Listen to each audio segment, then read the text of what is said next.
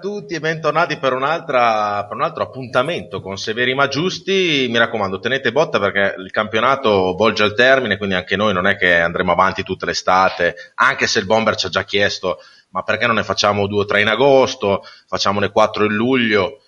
Eh, dobbiamo tenerlo a bada, però non vi preoccupate che non vi staremo a rompere i cosiddetti durante... Severi ma Giusti mercato. Sì. No, ma per, ma per, l'amor sì. del cielo, eh, dai. Mercato, il mercato, quello che c'è a Riccione. Io stasera c'è la sedia vecchia. Io ho detto mercato, poi vedete voi no. che mercato fare. Tra l'altro i mercati sono chiusi, Bomber, per il Covid, quindi... Ma eh. sì, ma adesso speriamo pian pianino di, eh, di cominciare un po' ad andare bene. Comunque, ben, benvenuti a tutti quelli che ci stanno guardando sulla pagina Facebook Face Regia 1919. Per chi ci sta ascoltando e guardando, sul canale 10 del, del digitale di Tele Tricolore. Quindi ringraziamo e ci inchiniamo al maestro Mazzoni, al direttore per averci Addir- anche stasera. Addirittura maestro adesso, cioè siamo maestro, anche addirittura. Cioè. Tutto quello che gli combiniamo Santi, durante santità, le dirette. Chiamiamolo santità. Sua santità. esatto, così più di quello dopo non c'è più. Esatto. No, visto che sì, ogni tanto capitano un disastro già. Ogni tanto capitano delle cose strane in diretta, quindi si dovrà perdonare, però se ci continua a mandare in onda vuol dire che perlomeno facciamo compagnia a tante persone e questo, di questo ne siamo molto fieri. Buonasera Bomber.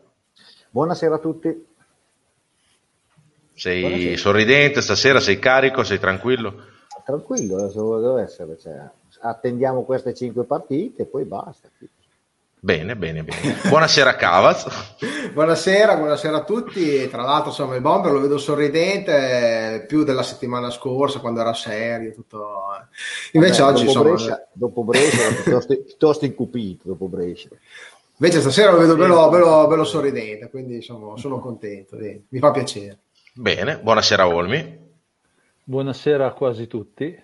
Stasera torno a salutare il mio amico perché so che sui social parli sempre di me. Tu parli sempre di me, lo so che tu sono sempre nei tuoi pensieri. Ma pensa alla la gente che... Me, se devi parlare su, sui social, vieni qua in trasmissione. Puoi anche offendermi qua, non c'è problema. Lo sai, con me puoi parlare liberamente, però poi posso, offe- cioè, posso dirtelo anch'io, perché lui è, sca- è scappato, mi ha bloccato, è scappato lui, perché lui lui non sa cosa dire, offende e basta, e poi quando ci sono le domande scomode blocca. Stiamo Ciao, parlando del baffetto giù. Ah, ok. ok. Eh, beh, ormai lo sanno tutti chi è. Leone ma questa eh, sera non saremo solo noi, ma ci avremo due eh, ospiti di luce, o meglio, uno un amico, però insomma, un combattente, uno che ha fatto la guerra ormai, ormai da, conduce questa però, guerra scusa, ideologica col bomber. Scusa Gabri no, se ti no, interrompo, ma ci stanno Scusa. dicendo, stanno già scrivendo che su Tele Tricolore sta andando la puntata vecchia. Io non so come sia possibile, però. e Mazzoni fai bene, bravo Mazzoni. Perché... È stata una bella puntata, effettivamente. Ragazzi, Facciamola ragazzi, ragazzi, ci mandi in differita perché prima guarda cosa succede, poi dopo. Oh, la differita di una settimana è una bella differita. Per di solito qualche minuto. Ha fatto il miracolo, lui fa, differita, le, le puntate, le fa vedere quelle vecchie. Di solito la differita, non so, un'ora, mezz'ora, dieci minuti. Ah, vi, vi, visto che Cavaz, visto che sta facendo vedere la puntata vecchia, eh, avvertiamolo che verso il, 40, verso il minuto 45 il bomber dà un'espressione un po' strana. esatto. Quindi, è meglio ecco, che metta su liscio come l'olio. Forse sì. Ma era già, an... già fuori dalla, dalla, dalla TV. Mm. Sì. Possiamo far entrare gli ospiti che sono qua Ma, che prego, li vedo prego, che stanno, prego, stanno, sì, stanno esitando. di mare questa trasmissione qua ormai. Facciamo entrare l'antagonista del Bomber, che il Bomber ha sempre perso con Lusetti, ma comunque gli facciamo credere che ogni tanto vince. Buonasera Enrico Lusetti. Ciao a tutti, no, no, io non, io non, vinco, io non vinco. No, no, il Bomber è troppo superiore al sottoscritto. Poi ma, ma, questa sera lo vedo troppo sereno, no, lo vedo sereno e serafico, eh, come, come scrive il mio fantastico amico Alessandro Olmi sulle pagine della tua, della tua rubrica del venerdì. Oramai le, le, le, guerre fra me e il bomber hanno fatto storie e leggende, quindi ci vuole anche un attimo di tregua, sapendo che io il bomber lo amo follemente, quindi ci mancherebbe altro. Quindi, quindi perfetto. No, effettivamente avete fatto bene a dire a Mazzoni che se si vuole fare del male, rimandare il VIP del bomber della settimana scorsa, io starei fermo e rimanderei tanto peggio della settimana scorsa, oggi questa sera non possiamo fare. Non può andare. È possibile. Esatto. Poi faccia lui, eh, faccia lui, quindi... No, ma adesso, adesso hanno corretto, hanno, cor- hanno corretto, hanno corretto, detto che adesso okay. siamo in diretta. Bene, bene, bene. Eh, ma questa trasmissione non avrebbe senso, almeno questa sera, se non con, con, questo ospite. E che ospite? Buonasera Fausto Rossi. Buonasera a tutti, buonasera. Volevo salutare in particolare una persona che è stata elogiata in questo momento da Enrico. Eh, volevo dirgli una cosa sincera. Eh, aspetta, aspetta Fausto, perché perché infatti ecco eh, ci siamo messi d'accordo prima della trasmissione che tu dovevi dire questa cosa qua spero che la Reggiana non, non, si arrabbi però tutti la pensiamo così e credo anche la Reggiana la pensi così quindi sì, prego puoi dire è una cosa personale verso un tifoso particolare Bomber ma va che eh. ecco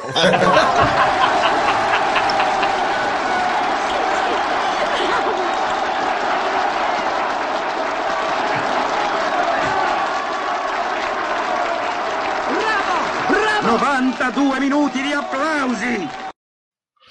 Ci siamo, ci siamo, sentiti oggi e per fare questa gag qua grande Fausto, ho detto Beh, manda a cagare il bomber. Gabri, Gabri, ma è accostato a Fantozzi, adesso sono cavoli. sono cavoli tuoi. Come Gabri, io avevo una profonda stima in Fausto Rossi, ma una profonda stima, ma un po' cascato. Bene, però siamo partiti bene col piglio giusto. Gli ha mandato a cagare Fausto Rossi, un, il, il, giocatore, uno dei giocatori più importanti della Reggiana. Quindi abbassa la cresta, Bomber. Non esatto. sei nessuno, te l'ha fatto capire anche Fausto. Ma fa fatica a me la cresta.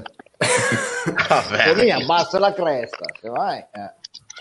Allora dai, cominciamo a parlare di questo Reggiana Comunque, scusate, ma c'è qualcuno che c'è, qualcuno c'ha il volume alto, eh. c'è un sottofondo un po' alto. Non so se sentite il disturbo in sottofondo. Eh. No, no, è, è, Fausto forse che è senza che è con l'audio, no, ma va. Però... Vai tranquillo. Ok, ok. Fausto, voglio chiederti una cosa subito. I tuoi figli stanno guardando la diretta? Sì, sì, uno è appena le... venuto qua, non so se l'hai visto, si è, si è affiancato a me. Ah, no, non si vede, ma... Va bene, Vuoi... allora starò buono. Vuoi, vuoi che spa- facciamo spaventare i tuoi figli durante la diretta? Io ogni tanto farò questo. Boom! No. no. poverini, dopo hanno gli incubi alla notte, poverini. Lascia perdere. Allora, dai, facciamo in serie, dai, visto che... Fausto, Fausto Rossi è storicamente, detto non questa sera per, per piaggeria, il giocatore fuori classe di questa Reggiana, lo dice uno che da due anni stende il tappetino di fronte a questo fenomeno venuto a Reggio Emilia. Dopo questa sera, se il patrono Abandei ha bisogno di un contributo allo stipendio, io nel mio piccolo contribuisco per una conferma vita, perché il va cagare al bomber denota che oltre ai piedi eh. ha un cervello fuori dal normale. Storico, fantastico. Ma eh, tra l'altro l'uso fermo un aumento dell'ingaggio. Oggi al telefono mi ha detto: Ma sei sicuro, Gabriele? Ma sì, ma tranquillo, guarda che eh, sono cose nostre che facciamo sempre. Quindi non tu mandalo problema. tranquillamente a quel paese. No, ma no, non c'è problema. Poi è una qualche ro- gomma forata, non c'è problema. Però Il bomber non è permaloso, eh, tranquillo. No, no, no tra- tranquillo, tranquillo, vai tranquillo, non c'è problema. Non c'è, non c'è problema. Allora dai, parliamo un po' di questo Reggiana, Reggiana Empoli, una partita che purtroppo abbiamo perso, però abbiamo visto anche il divario che c'è tra le due formazioni. Partiamo subito con Fausto che ci potrà dire sicuramente con che giocatori si è scontrato eh, la settimana scorsa, se è stato difficile e soprattutto come hai fatto a sbagliare quel gol davanti alla porta. No, ecco. eh, vedi, che, vedi che gli hai fatto la domanda, eh, cioè talmente è, è scoppiato tutto perché ha detto va, cioè, Niente, dai, già allora... non, ci dormito, non, ci ha dormito, la notte, anche basta. Anche la connessione. Ma scherziamo, ma noi scherziamo, bisogna ridere su tutto, dai. Adesso si ricollega. Dai, partiamo dal bomber che lo vedo carico.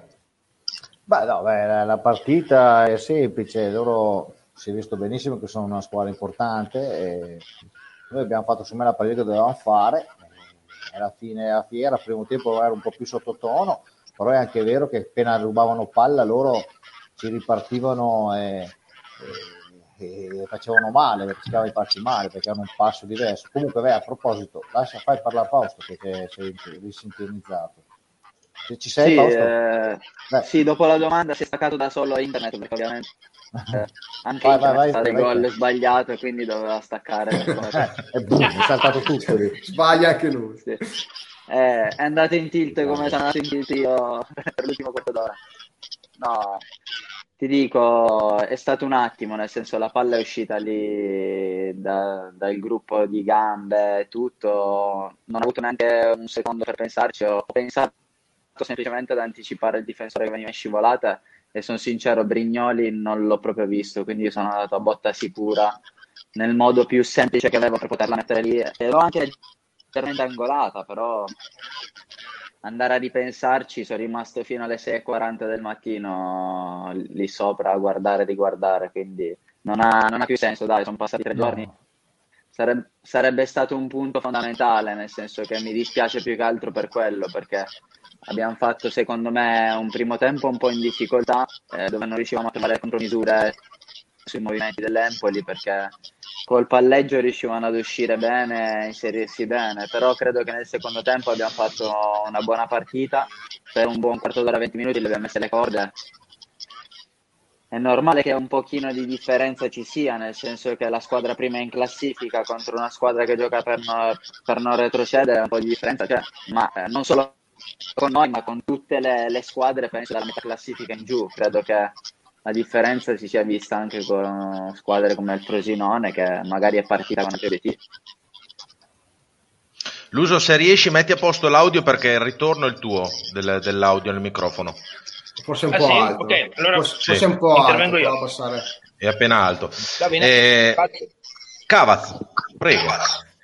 Ma eh, abbiamo fatto secondo me una partita comunque una partita buona e mh, primo tempo abbiamo sofferto, anche perché d'altronde insomma, l'Empoli è una squadra, eh, una squadra forte, una squadra prima in classifica non a caso, è veramente ha, ha, qualche individualità molto molto importante e insomma anche un gioco, ha un gioco che ti, mette, che ti mette lì, che ti mette in difficoltà. E quindi, però noi siamo stati secondo me bravi, mm, abbiamo subito un altro gol sempre per frutto di po' di una casualità, un rimpallo, eh, insomma non ci vanno mai bene questi rimpalli, abbiamo preso un gol che insomma purtroppo si poteva forse... rimbalzasse in mezzo eh, e l'avrebbe preso il portiere perché per il resto abbiamo sì un po' sofferto ma non è che Ventura abbia fatto, abbia fatto i miracoli quindi eh, potevamo chiudere anche il primo tempo in, sullo 0-0 e poi insomma il secondo tempo con un po' più di fortuna potevamo anche andarla a vincere questa partita. Quindi è un po' l'ennesimo rimpianto anche se secondo me insomma, bruciano un po' di più forse i punti di Frosinone e Brescia perché erano sicuramente avversari almeno in questo momento più abbordabili che l'Empoli. Però la Reggiana cioè, eh, cosa vuoi dirgli a questa squadra? Cioè, è una squadra che eh, ci dà sempre fino all'ultimo lotta su ogni pallone. Purtroppo non abbiamo mai quel guizzo che ci permette di, di andare o, o, a prendere le partite o anche a chiuderle. Questo è quello che un po' è mancato in quest'ultimo periodo alla Reggiana eh, però quando questa squadra esce dal campo e che ha dato tutto, più di così non, non si sa cosa chiedergli, sinceramente. Infatti. Posso finire, eh, Gabri? Sì, l'unica cosa ci manda un messaggio Mazzoni e ci dice siete voi che siete incapaci, il direttore. Eccola, ciao, ciao passò. No, Grazie. Sua santità ha sempre ragione, sua santità Comunque. ha sempre ragione. No, però come, come ha detto il capo, il primo tempo era un po' in difficoltà, il secondo tempo in effetti abbiamo fatto un po' meglio, abbiamo preso le misure e in effetti le due occasioni più grosse le abbiamo avute noi nel, nel secondo tempo. Eh, quella di Fausto appunto è quella che è sul salvataggio sulla riga su, di Carbò, che in effetti anche lì poteva andare un po' bene, cioè, insomma anche lì sono un po' i segnali un po' dell'annata generale che abbiamo avuto, che è stato un po', non è che ci sia girato tutto bene e per il discorso di Fausto è logico, lui l'ha vista lì, è logico che da lì calci forte è sempre gol, perché è sempre gol. È logico che un portiere lì l'unica cosa che fa è a darci perché è l'unica cosa che può fare, poi dopo se li prende addosso la prende. È andata bene a loro e facciamo, facciamo. succede. Però l'importante Luso. è adesso fare cinque partite importanti a pancia bassa, crederci fino alla fine e poi dopo tireremo le somme il 7 di maggio. Prego, Luz.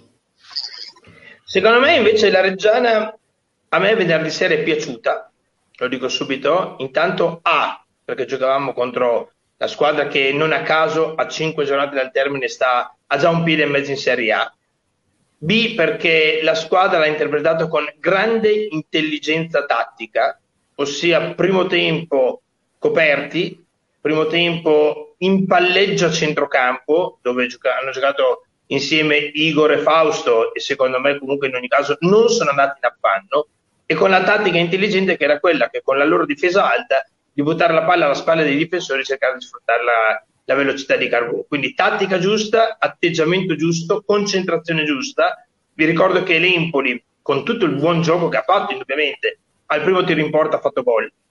E questo psicologicamente sui giocatori della Reggiana certamente influito. Tu fai, imposti una certa partita di un certo tipo, la fai bene, hai un piano gara, non, non dimentico che forse nel secondo tempo potevano pensare, e in effetti è successo, che l'Empoli calasse, porca troia, si può dire, no? anche se siamo in teletricolore, al primo tiro in porta, rimpallo, fanno gol, capisco. E nel secondo tempo, pur eh, se vogliamo, anche rischiando di prendere il secondo gol, alla fine abbiamo avuto due clamorose occasioni per pareggiare. Quindi io applaudo la prestazione della Reggiana di venerdì sera, non capisco perché Fausto abbia fatto fino alle 6.40 di mattina perché potete tranquillamente vedere o Netflix o dormire con, eh, perché non ha da rimproverarsi nulla perché lì ovviamente altro, calci a volta sicura. altro. succede, Vabbè, succede. Ma calci. Hai uno spazio, hai uno spazio libero. fino alle 6.40 ma dai cioè. io, io, spero, io, spero, che ce l'abbia raccontata che sia andato detto prima ma va bene a parte quello poi se quello là scaturisce da, da una cosa e si, e si butta pesce prima e la para io su venerdì, ma l'ho detto anche lunedì sera, non ho nulla da rimproverare alla Reggiana, assolutamente nulla. Ma attenzione, eh, come non ho da rimproverare nulla, figuriamoci al mio santo allenatore che guai che mi tocca Albini, ormai lo sa tutta la Reggio Emilia provincia, ma anche ai giocatori che quest'anno in termini di impegno, di, di dedizione, cioè, ragazzi, bisogna dire solamente grazie e bravi. Poi è chiaro che i limiti ci sono, se no non saremmo terzultimo in classifica, visto che ho già visto qualche messaggio dei nostri amici ascoltatori che dicono l'uso devi difendere da quello che hai detto lunedì sera, ma io non, non, mi devo difendere da nulla, confermo quello che vi dico. Dico che questa squadra con questo organico è un miracolo e sarebbe un'impresa titanica se riuscisse a salvarsi. Tutto qua. Fausto? Ma no, più o meno è stato detto tutto, dai, nel senso che sono d'accordo sul fatto che il primo tempo un pochino abbiamo fatto fatica, ma, ma non per niente il piano tattico, come ha detto Enrico, era, era quello, cioè nel senso incontravi una squadra che aveva grande qualità tecnica, eh, se loro ti concedono l'uno contro uno dietro con Carbò, eh, puoi metterli in difficoltà. Eh, Carbò, non per dire, ma ha fatto 500 metri di scatto, dati GPS alla mano, cioè nel senso attaccato vuol dire che ha attaccato 50 volte la profondità e io non so come abbia fatto Nicolau con un allenamento dopo il covid a fare 90 minuti del genere dietro a Carbò a scattare per 90 minuti Mistero probabilmente siamo vita. noi che abbiamo, abbiamo, preso il covid quello sbagliato probabilmente sì, sì, no. quello giusto però. qua c'è dei, cose... dei covid strani in giro noi abbiamo preso la variante salernitana però, però sinceramente credo che si sia vista una squadra viva, credo che si sia vista una squadra che ha un'identità, sì, che ha magari qualche limite eh, a livello probabilmente tecnico, nel senso che non saremo la migliore squadra a livello tecnico, quello ci può stare, però è una squadra compatta, come dice spesso il mister, perché devi, devi, essere così per poter cercare di arrivare alla, alla salvezza. Se tu rimani un po' più sfilacciato e la squadra si allunga, in quel momento lì le altre squadre hanno più qualità e tu fatica. Olmi, te parere... non hai detto niente, dai. No, ma a mio parere in effetti c'era questa squadra qua. Oh, ciao metto Olmi. Hai bomber Ho detto Olmi, tu che non hai detto niente, tu a mio parere. Ma sei un maleducato. Sei un maleducato. No, no, non ho sentito Olmi. Non ho sentito. Scusa una ceppa, sei un maleducato. Non ho sentito, non ho sentito. Prego. No, no, sentito, sentito, lui si intromette sempre dappertutto. Vai, no, Olmi, vai. Dire, cosa, cosa, devi, cosa, devi, dire questa squadra qua? Ha fatto quello che doveva fare, loro sono più forti, punto. fine, abbiamo avuto due occasioni per pareggiarla, ci è andata male. Io non so nel secondo tempo se loro sono, sono calati, sono entrati con una testa diversa, non lo, questo non lo posso sapere io. Eh, nel secondo tempo mh, mm, abbiamo, fa- abbiamo, fatto un po' meglio, ma io, io onestamente un punto, un punto, per me sarebbe stato oro colato. Ci è andata male, amen, fine. Speriamo che vada meglio a Reggio Calabria. Adesso tocchiamoci tutti, che, che siamo inquadrati dal colle su, io mi sto toccando. E amen, fine. C'è poco da dire. Cosa vuoi dire? Parla te, Bomber. No, no che parli no. poco, eh? No, ma durante le trasmissioni parli poco. Ma visto prego. considerato che purtroppo abbiamo avuto un po' di tutto, quest'anno onestamente con tutti i nostri limiti che potremo avere, però oh, Covid, non Covid, infortuni, non infortuni, c'è proprio ma questo signore che con noi ha fatto, ha fatto 11 presenze, ha fatto due e, e due è uscito dopo 20 minuti. Bomber, eh, ma anche Mazzocchi, ma, ma, ma che rogni abbiamo quest'anno? Vuol, beh, chi c'è? Ciao! Ecco il futuro, oh, questo è il futuro, ecco, ragazzi. Hai già fatto il cartellino, Fausto? Hai già fatto il cartellino? Fare Però firmare il volo. Eh. Ciao, tutte, due, a tutte e due, tutte e due. Il DNA va bene. Va bene Sono tutti Lusetti si è offeso, sta andando via. Vedi, non salutiamo più Lusetti, è scappato. Eh, bimbi, avete ragione se guardate la televisione, vedete il bomber e Olmi e vi spaventate. Non vi preoccupate, sono solo cartoni animati. Eh. È tutto normale. Dopo racconterò una favola se volete. Però stavo dicendo che nonostante tutto, nelle tre partite precedenti 4 punti più noi potevamo averli perché era sul campo che ce l'avevamo, eh, vabbè, ce l'avevamo guadagnati. un pullman, e purtroppo eh, ci è girata male anche quella cosa lì con delle fischiate strane. Poi dopo le rispetto mai andata. Però non con, eh, con, le ruote gemellari dietro era, era, era, un camper. Forse non un pullman era un camper con le ruote gemellate dietro sai di quei camper belli lunghi? No ripeto secondo me insomma la partita con l'Empoli alla fine ci può stare, nel senso come risultato, secondo me fanno un po' più male i punti, i punti prima, ecco. Col Brescia. Le, le, partite prima, col Brescia, col Frosinone, era una partita sì, sì. che anche lì, ripeto, ripeto, manca sempre un po' quel guizzo per riuscire a, a, fare, a vincere le partite. E, e, quindi secondo ah, me... Sono, ah. Ecco, adesso almeno non c'è più ritorno, quindi è si, se, esatto. si sente bene. Eh, no, no, quindi eh, direi che insomma, poi è vero, col Brescia sinceramente non ci si è messo più che la sfortuna o più che i limiti nostri, ci si è messo di mezzo qualcun altro, perché noi la partita la, a un certo punto la, eravamo riusciti anche a, a girarla e, e, e, a vincere, quindi eh, potevamo essere in vantaggio, poi qualcuno si è inventato qualcosa di, di strano, quindi insomma mh, qualcosa lì ci manca. Eh, per il resto penso ci sia da, da, finire questo campionato, le ultime cinque partite, in maniera con l'atteggiamento che c'è stato nelle, in queste ultime partite. Ragazzi, stanno andando via tutti sì. qua. Le ultime 3-4 partite vanno andate bene a livello di atteggiamento.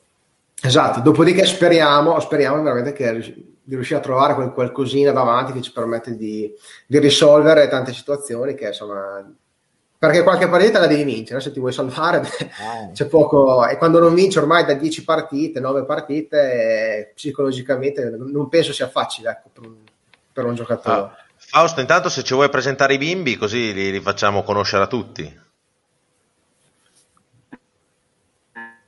Lui è Leonardo, il mio grande. Non si è capito uh, niente. Fa 4 Leonardo. anni ad agosto. Leonardo. Leonardo, sì. Leonardo, ha 4 anni, eh, quasi 4 anni. E di che squadra sei? Dillo un po'. Di che squadra sei?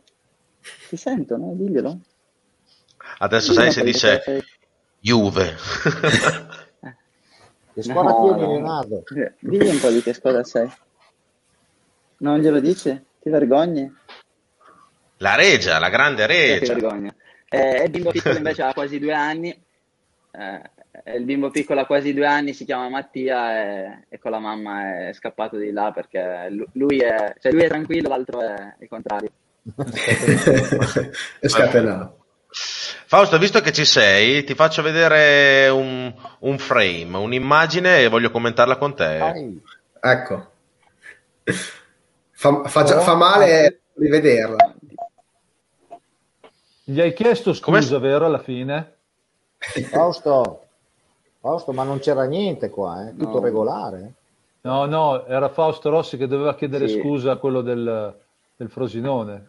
Guarda, guarda col ginocchio cosa va a fare contro i tacchetti del... Esatto. Ha, ha, dato una ginocchiata alla scarpa del difensore. Eh, cioè. Sono cose che non si fanno. No. Cosa ne dici, dopo Fausto? Si dopo si rompono le, spa- le scarpe. Eh... Ma purtroppo è capitato, nel senso che nel calcio sono cose che capitano. Ringrazio guarda, il Signore che non avevo il piede appoggiato, altrimenti Ciao. probabilmente stavo tanto tempo, eh, sarei rimasto tanto tempo fuori. La cosa che un pochino mi ha dato fastidio è il fatto che come mi sono rialzato l'arbitro mi ha detto guarda che l'ho ammonito, eh.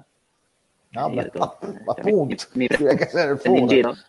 Esatto. mi prendi in giro? No. E, lui, e, lui, mi ha detto: No, guarda, lui è arrivato solo col piede un po' alto. Gli ho detto: Guarda, probabilmente non sei tanto lucido, riguardatela a fine partita. Poi quando ci rincontreremo mi dirai se, se ho ragione o meno. Quindi io non ho, non ho, assolutamente protestato, non ho detto nulla e va bene così. La scelta è stata fatta, il VAR non c'è in Serie D, quindi va bene così. Eh, la cosa che mi ha più infastidito è stato il post eh, che ho letto sì, su, su Facebook il, il giorno dopo. Sì, eh, di Marelli, no? Dell'ex arbitro. Sì, sì, che non è un fallo violento. Cioè, se quello non è un fallo violento, allora Infatti poi il post è stato rimosso. Eh. Doveva spezzare in due per essere violento, basta. Roba da matti. No, poi da lui, lui, ha detto di avermi, di, di, mettersi in contatto con me personalmente, volevo chiarire una roba, non l'ha mai fatto. Ha fatto poi il post probabilmente dicendo che, che, che comunque si era sbagliato, aveva preso un abbaglio, che secondo lui cambiava la sua idea, però personalmente non mi ha mai, non mi ha mai contattato. Quindi ma a prescindere da quello non è un problema, cioè va bene lo stesso. Eh, mi collego anche al quelli di Dazan non è che ci hanno guardato più di tanto, il fallo che ti hanno fatto contro l'Empoli, che anche lì fra un po' ti spaccano il ginocchio, subito dopo il giocatore è stato eh, sostituito. Ah, quello che ha fatto la reazione, tu dici. No, perché nessuno l'ha notato, però io ero proprio dalla parte del, dove gli hanno fatto il fallo a Fausto, io, boh, anche lì ci sono no, rimasto un po'. Si sono, si sono scalciate a vicenda. Eh. Lui era scalciato, era scalciato anche quell'altro da, dai piedi da sì, sì, devo essere sincero, lui era tre o quattro volte che andava per terra facilmente e si lamentava. E, ehm, e quando l'ho sì. visto per terra per la terza o quarta volta buttandosi e lamentandosi, eh, mi sono, cioè, ero lì nei pressi e gli ho detto dai tirati su e tutto quanto eh, vo- volevo saltarlo e lui mi ha, mi ha, scalciato, capito? Nel momento che mi ha scalciato Infatti non ha fatto niente a lui, ha dato il giallo all'altro. Sì, sì, ha dato il giallo all'altro. Cioè, sinceramente Andrea Costa si è lamentato perché ha detto se vedi un fallo di reazione devi dare rosso, il fallo di reazione è rosso. Sì, ah, è Però per me, cioè, va, andava bene lo stesso, è una, una, scaramuccia che in campo ci può stare, ecco, quindi non è un problema. Eh, Fausto, visto che qua abbiamo due fazioni, dalla parte di che poi siamo tutti della stessa, della stessa combricola, eh, tutti Reggiana, però diciamo c'è la parte di Enrico Lusetti che dice che eh, gli arbitri quest'anno mh, chiaramente hanno, loro, hanno fatto i loro errori, però non hanno diciamo condizionato, credo l'uso, dimmi se sbaglio, tutto un campionato, perché comunque abbiamo anche noi una squadra casomai con dei limiti, eccetera, però nell'ultima parte ammette anche lui che hanno fatto degli errori. E dall'altro il bomber che è un po' più, eh, come si dice, estremista. bomber? Sì, un estremista. Io vedo rosso quando vedo arbitri. Eh, lui pensa che ci sia una specie di disegno no, dietro. No, no, no, no, no, ferma tutti. Io ho, ho seguito la scorsa eh, puntata. Queste cose non le devono dire. Io, io ho semplicemente detto. Vedi che ha già capito. Oh, vrum, vrum, si comincia a caricare. Vrum, vrum, sì, sì, sì. Che ha già capito che secondo te c'è un, un po' un Però sei, sei uno stronzo tu hai Gabri. Ho detto che nel ritorno, per me, nel ritorno, me, da, da, spettatore, a mio parere, nel ritorno ha cambiato atteggiamento loro nei nostri confronti. Poi sono sfociati anche in errori clamorosi come quello del Brescia e compagnia bella. Ne hanno fatte due o tre di fila e buona lì però è stato un, cioè l'atteggiamento è sbagliato è, è cambiato. Dopo, adesso che mi fermo lì mi fermo lì. A posto. Dopo, adesso che hai detto questa cosa qua eh, visto che ci sei, ci sei tu Fausto che giochi e sei in campo che atteggiamento hanno gli arbitri? O che hai comunque capito che hanno gli arbitri dall'inizio del campionato fino ad oggi? C'è stata una mutazione di questo atteggiamento? Hai visto qualcosa di, di di strano? No, no, no, no. Uh, allora, parto dal presupposto che per me lamentarsi degli arbitri da giocatore, da giocatore vincente nella testa e da perdenti. Eh, cioè, nel senso, per me l'arbitro eh, è una persona in più in campo che non deve essere il protagonista perché i protagonisti sono i calciatori, ma deve essere semplicemente quello che fa rispettare le regole e lascia correre il gioco in maniera tranquilla e serena. Eh, in alcuni ho, ho trovato un pizzico di mania di protagonismo, quello sì, però gli errori credo che alla fine dell'anno un pochino si possano compensare.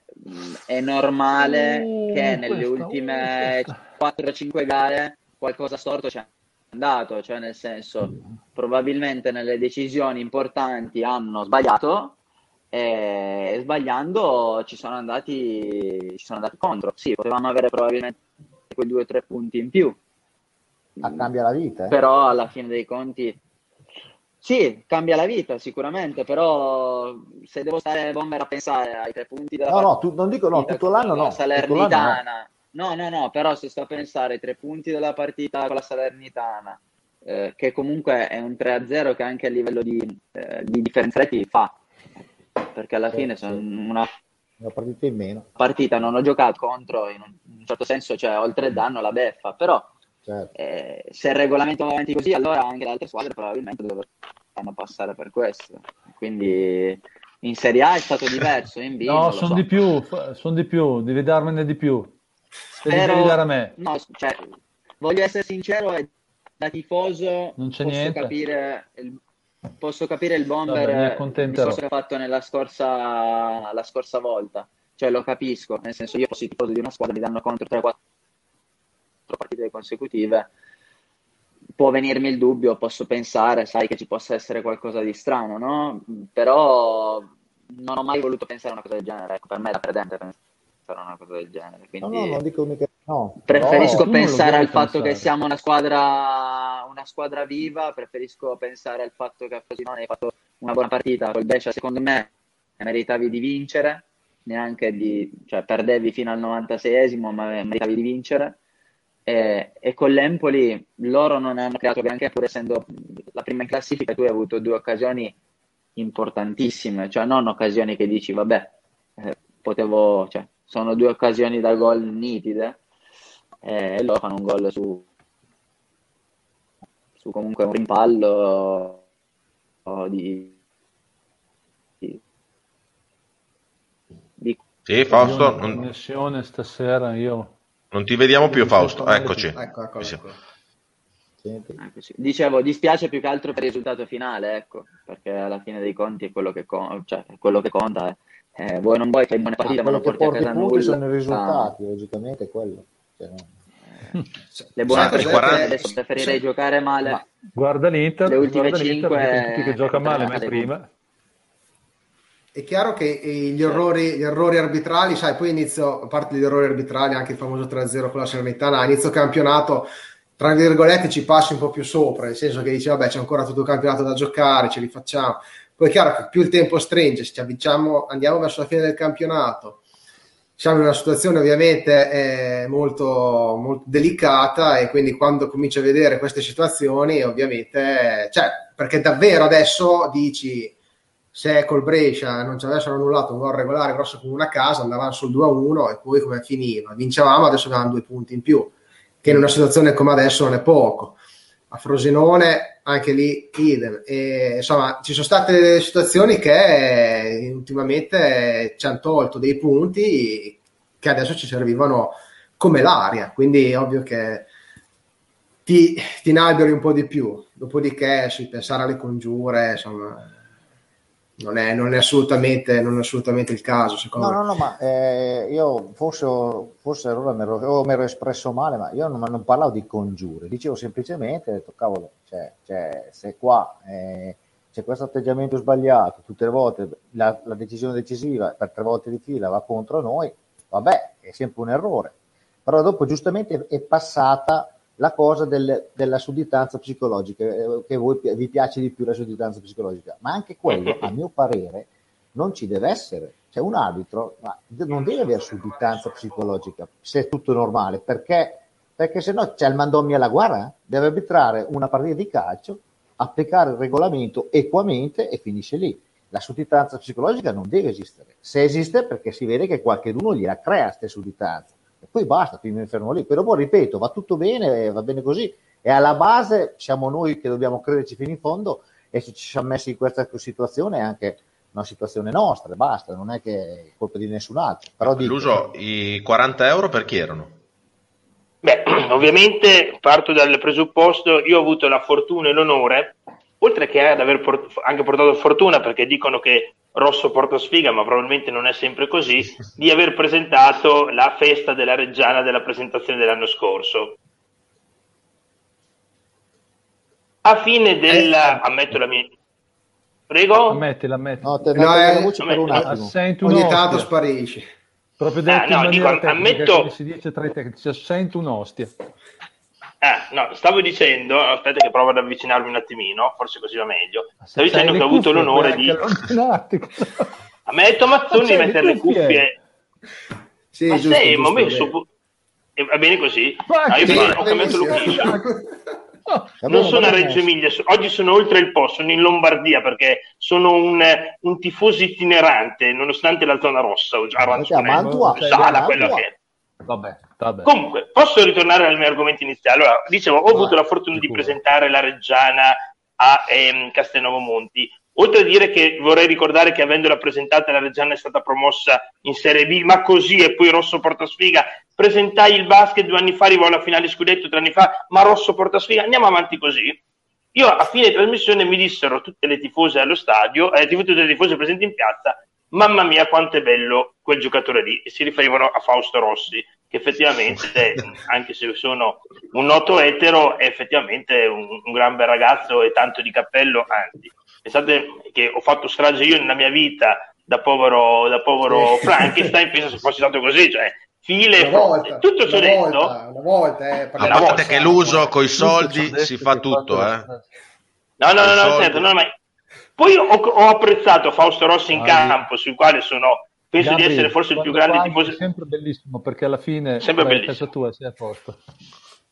Esatto. Quindi dicevo, poi l'ho apprezzato in campo dove secondo me è un genio del calcio e non capisco e mi incazzo con questo signore qua alla mia bolla a questa parte perché è impensabile che abbia fatto una carriera così con due piedi e con una personalità del genere, cioè da farla molto superiore. Poi stasera vedo che si schiera al mio fianco contro il bomber.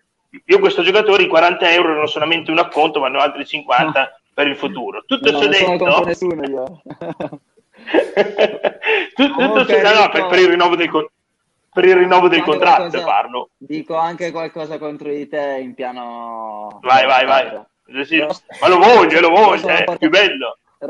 Rosso non porta sfiga, non so se sia l'invidia, però dopo che ti hanno detto che sono proprio un bel ragazzo, due giorni dopo la partita della amichevole mi hanno spaccato il naso. È vero, questo è vero, questo è vero. questo è vero, questo è vero, questo è vero. Però invidia, ti, assicuro, so, eh.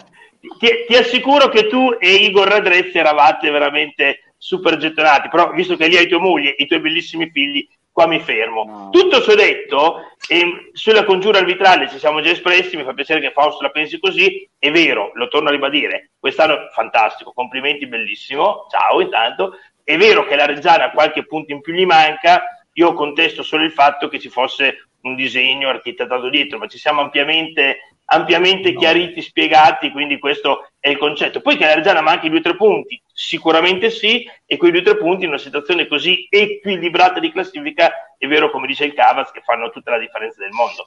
L'unica cosa vera è questa, che abbiamo dimostrato nelle ultime tre partite di esserci, e nonostante tutti i limiti tecnici di una squadra, oggettivamente, così andiamo anche un po' alle critiche, se no è la trasmissione più buonista del mondo, con tutti i limiti tecnici di una squadra, e consentitemelo, di un mercato non propriamente azzeccato, così arrivo anche a chi mandava i messaggi nel frattempo sulla mia trasmissione di lunedì sera, non propriamente azzeccato né in estate né in inverno, perché se qualcuno ancora non se n'è accorto, chi ci sta salvando la baracca e chi ci dovrà salvare la baracca comunque continua ad essere la vecchia guardia. Poi è chiaro che Fausto questo qua non la metterà mai perché non esiste la vecchia guardia e la nuova guardia, esiste una squadra ed è giusto così, ci mancherebbe altro però fino a prova contraria ci stiamo aggrappando giustamente ai giocatori della, chiamiamola vecchia guardia, e non dimentichiamoci mai che i due grandi giocatori che ci sono mancati quest'anno, che sicuramente oggi saremmo in una situazione meno tribulata di classifica, sono stati Rossi e Carbò, che purtroppo quest'anno per sfortuna e senza nessun complotto purtroppo ci sono venuti a mancare per tantissimo tempo, perché con loro due sono convinto che oggi saremmo sicuramente a sgomitare per la salvezza,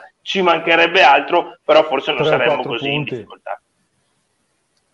Però, e chiudo l'argomento davvero, chiudo l'argomento davvero, ed è quello che mi ha fatto infervorare lunedì sera. Ho letto qualche social, ho letto giustamente degli attacchi contro di me e hanno fatto benissimo. Nessuno fa dei processi a nessuno e ci mancherebbe altro a cinque giornate dal termine dove dobbiamo stare, come dice il mister, compatti però sarebbe anche, secondo me, stupido e stucchevole quello che mi ha fatto incazzare, scusate un minuto, quello che mi ha fatto incazzare lunedì sera e mi state facendo montare la rabbia anche se nessuno di voi mi ha provocato, ma faccio un po' l'attore, è Va, chi vai, si scaglia vai, contro trasmissione un po' così un sì, po' naif. E chi ah, si scaglia contro il nostro allenatore. tutto, perché quando qualcuno parla male di Alvini io divento una bestia perché Alvini con questa squadra e con queste, con tutte le difficoltà che ci sono state e con questa campagna di rafforzamento che non è stata probabilmente adeguata al cambio di categoria, sta facendo dei miracoli. E se siamo ancora aggrappati, se siamo ancora vivi, se rischiavamo di rosicare un punto all'Empoli, è merito certamente di questi ragazzi che ci stanno mettendo il 110%, ma è merito di un attore che è fuori categoria. E quando i tifosi lo attaccano, io mi incazzo come una iena. A te, scusa. Condivido, condivido in pieno. Uh, attenzione. Uh, adesso, adesso no, no, no, c'ha ragione. No, l'amore, l'amore contro Dalvini è fuori dal mondo. Per me è fuori dal mondo. Perché secondo me questa squadra invece fa, ha una speranza, perché ha, ha, ha, una speranza di salvezza grazie ad Albini e la squadra che tutti insieme remano e fa, cercano di salvarsi. Perché se fanno la salvezza quest'anno, comunque è un, è un grandissimo risultato. Un grandissimo risultato e quindi per me farebbero un miracolo, a mio parere, sportivo. Quindi per me Alvini non è, cioè, no, attaccare Alvini non assurdo, anche perché poi chi ha cambiato gli allenatori, io li vedo tutti dietro, eh. ha cambiato il Pescara e la dietro, l'Antella e la dietro. Cioè l'Ascoli ha cambiato, ha cambiato 15 giocatori, ah, sono me che, che, è arrivato, però non è che sia scappato le 6 per lei, cioè non è che ha cambiato totalmente il campionato, chi ha cambiato l'allenatore. Poi chi ha cambiato Fausto. il meglio è perché già c'era la squadra importante, perché una squadra come il Brescia non c'entrava niente negli ultimi cinque posti. Siamo sinceri, c'è Gamia Sainz, cioè il Brescia deve essere dall'altra parte. Guarda, societario cioè, guarda, guarda scusa, scusa, poi facciamo parlare Fausto, guardate solo Lentella, no? ha, sì. cambiato, ha cambiato allenatore, è arrivato Vivarini e il presidente eh, per disperazione una settimana fa lo ha cambiato perché ha detto un atteggiamento così in campo è assolutamente inconcepibile. Quindi la famosa, la famosa scossa che è il cambio di allenatore che tanti chiedevano alla fine poi della fiera se manca la base sulla quale lavorare e se mancano determinati elementi puoi cambiare quello che vuoi però alla fine eh, la sostanza rimane sempre quella. Cioè, noi abbiamo una grande... arrivato quando è arrivato Vivarini ha fatto 5 partite e 5 sconfitte. Cioè, non è che sia... Cioè, dopo ha fatto qualcosina, ma poi si è fermato subito. A, a, a Vivarini, te lo dico io, ho visto la faccia di Vivarini quando ha preso gol all'89esimo col Brescia in casa. Lì, lì, ho detto questi sono andati giù perché ha fatto proprio una faccia dopo sono andati a Pordenone che è una squadra che era in chiara difficoltà hanno preso tre gol e domenica con la Salernitana è durata un quarto d'ora la partita quindi la realtà dopo logico che il sì, cambio loro c'è andato mucchio loro ci hanno dato mucchio. Dai. Bomber, mi spieghi perché hai guardato Virtus Entella Brescia? C'hai tutto questo no, tempo. No, Virtus Entella, beh, a parte il fatto che sono sempre in campo, quindi non è che posso andare in giro a fare bever, capito? Cioè, non è che posso, ho delle altre alternative. Quindi, però eh, ho visto, era una, una partita penso con tua moglie. Sera dopo, al, dopo, Sandra, dopo di noi, noi avevamo giocato il, pomeriggio alle 5, loro hanno giocato alle 7 di sera. E avevo visto gli ultimi minuti perché vedo con il tela, guardavo quelli che se la giocavano in sostanza. E guarda, Faustone ha beccato gol all'ultimo minuto, cioè la faccia dell'allenatore era, era, un, era un carro funebre. Cioè, Fausto, dai, parliamo un po' di, del mister, dai, che dopo ti faccio le tante domande che ci stanno scrivendo, così ti, finché ci dai la disponibilità di tempo, vogliamo, vogliamo sentire fantastico. te. Del mister? Sì, mister e un po' la squadra in generale. Ci chiedono anche molti nuovi acquisti, nuovi arrivi, come ti sono sembrati, se, se si sono integrati nel gruppo, se hanno dato un qualche, qual, qualcosina in più. Queste sono un po' le domande che ci stanno facendo. Guarda, Gabi, lo sai, sono sempre, mi conosci da due anni praticamente, sono sempre stato sincero. Il, il gruppo, sin dall'anno scorso, è sempre stato un gruppo sano. Non ha mai avuto una testa di cazzo che sia una, cioè, davvero. È sempre stato un gruppo per bene, un gruppo unito, un gruppo che è sempre andato a cena l'anno scorso, quest'anno non è stato possibile, anzi l'abbiamo fatto ad inizio anno, quindi finché è stato possibile si è fatto. Eh, quando eravamo in zona gialla si facevano i pranzi. È una squadra unita che rema dalla stessa parte e che è guidata da, eh, permettimi, un condottiero eh, davanti al gruppo che tira e che guida, che guida secondo il mio punto di vista per, be- per bene la squadra. Sono d'accordo Salute. Sento dire che, che, il mister è un valore aggiunto eh, per la nostra squadra. L'ha dimostrato dimostrato l'anno scorso, l'ha dimostrato quest'anno, dando un'identità alla squadra e non disdegnando il cambio tattico nel momento in cui ha visto la squadra che veniva a mancare di qualche giocatore in difficoltà, qualche giocatore infortunato. Io ricordo che abbiamo avuto alcune partite nel periodo di dicembre senza 7-8 giocatori. Voglio vedere qualsiasi tipo di allenatore al mondo senza 7-8 giocatori titolari che cosa può fare. Vi, allenavate in 7 o in 8, mi ha detto, c'è stato un momento, vi allenavate in 9. Eravamo, eravamo in 9-10 nel momento tra dicembre e gennaio, eh, fino a che non sono arrivati i rinforzi di gennaio, che ci si allenava in 9 in 10. C'è stato un allenamento mh, pre-partita in cui eh, Igor ha preso una bolla caviglia, mi pare il giorno prima del Cittadella, da Martinelli, ha zoppicato tutto il giorno, il giorno dopo ha giocato con la caviglia così, perché ovviamente cioè, non avevamo altri giocatori da far giocare, ecco, quindi è stata una, un'annata un po' strana, un'annata difficile probabilmente per il, il gruppo in, in totale, eh, nel senso che giocare una volta ogni, ogni, tre giorni non è facile, soprattutto in una categoria differente, in una categoria che ti richiede più sforzo fisico, una categoria che ha un... Um, una, una struttura fisica diversa, sia nelle partite, sì, sia nell'interpretazione, sia nell'impatto, quindi è completamente diversa la situazione. Però sono convinto che con l'aiuto anche dei giocatori che sono arrivati a gennaio, che hanno dato quella spinta, quell'entusiasmo eh, all'inizio, siamo riusciti un po' a rimetterci in carreggiata e secondo me dopo la sosta che siamo riusciti a lavorare anche un pochino fisicamente. Sì. Reggiana sì. Bravo, una delle bravo. parole che dice. Una pensa che pe- bene, allora, bene, ragazzi, di, di tuo bimbo che quella canzone lì la sa, la sa meglio lui che il bomber eh. Mi sono già dimenticato, mi sono già dimenticato di quello che mi ha detto il papà, quindi sono già, già mi ha sciolto, mi ha sciolto. E tra il bomber e il bimbo c'è una differenza di età di circa 75 anni, quindi Vabbè, eh, ha, già, ha già 20 anni il ragazzo? No. Eh, esatto. Un po', un po me- leggermente meno, dai.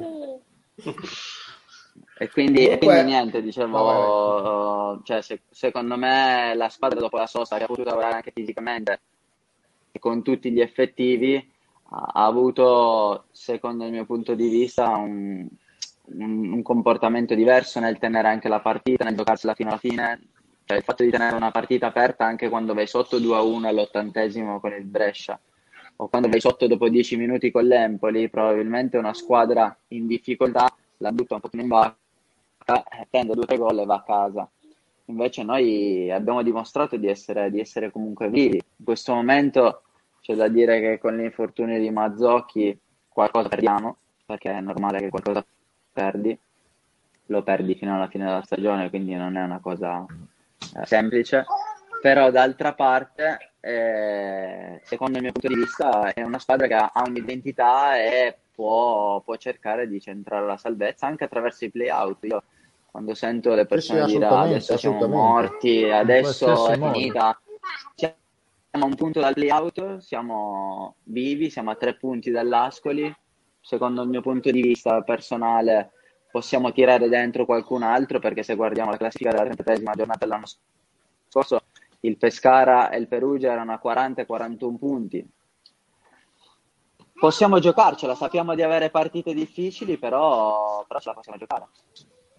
Sì, sì, sì, sì, sono convinto anch'io che possiamo fino alla fine Comunque vorrei dire una cosa, l'unica cosa su cui io non sono d'accordo con, con l'uso che ha detto tutto perfetto stasera è che continua a parlare degli acquisti di gennaio come acquisti sbagliati.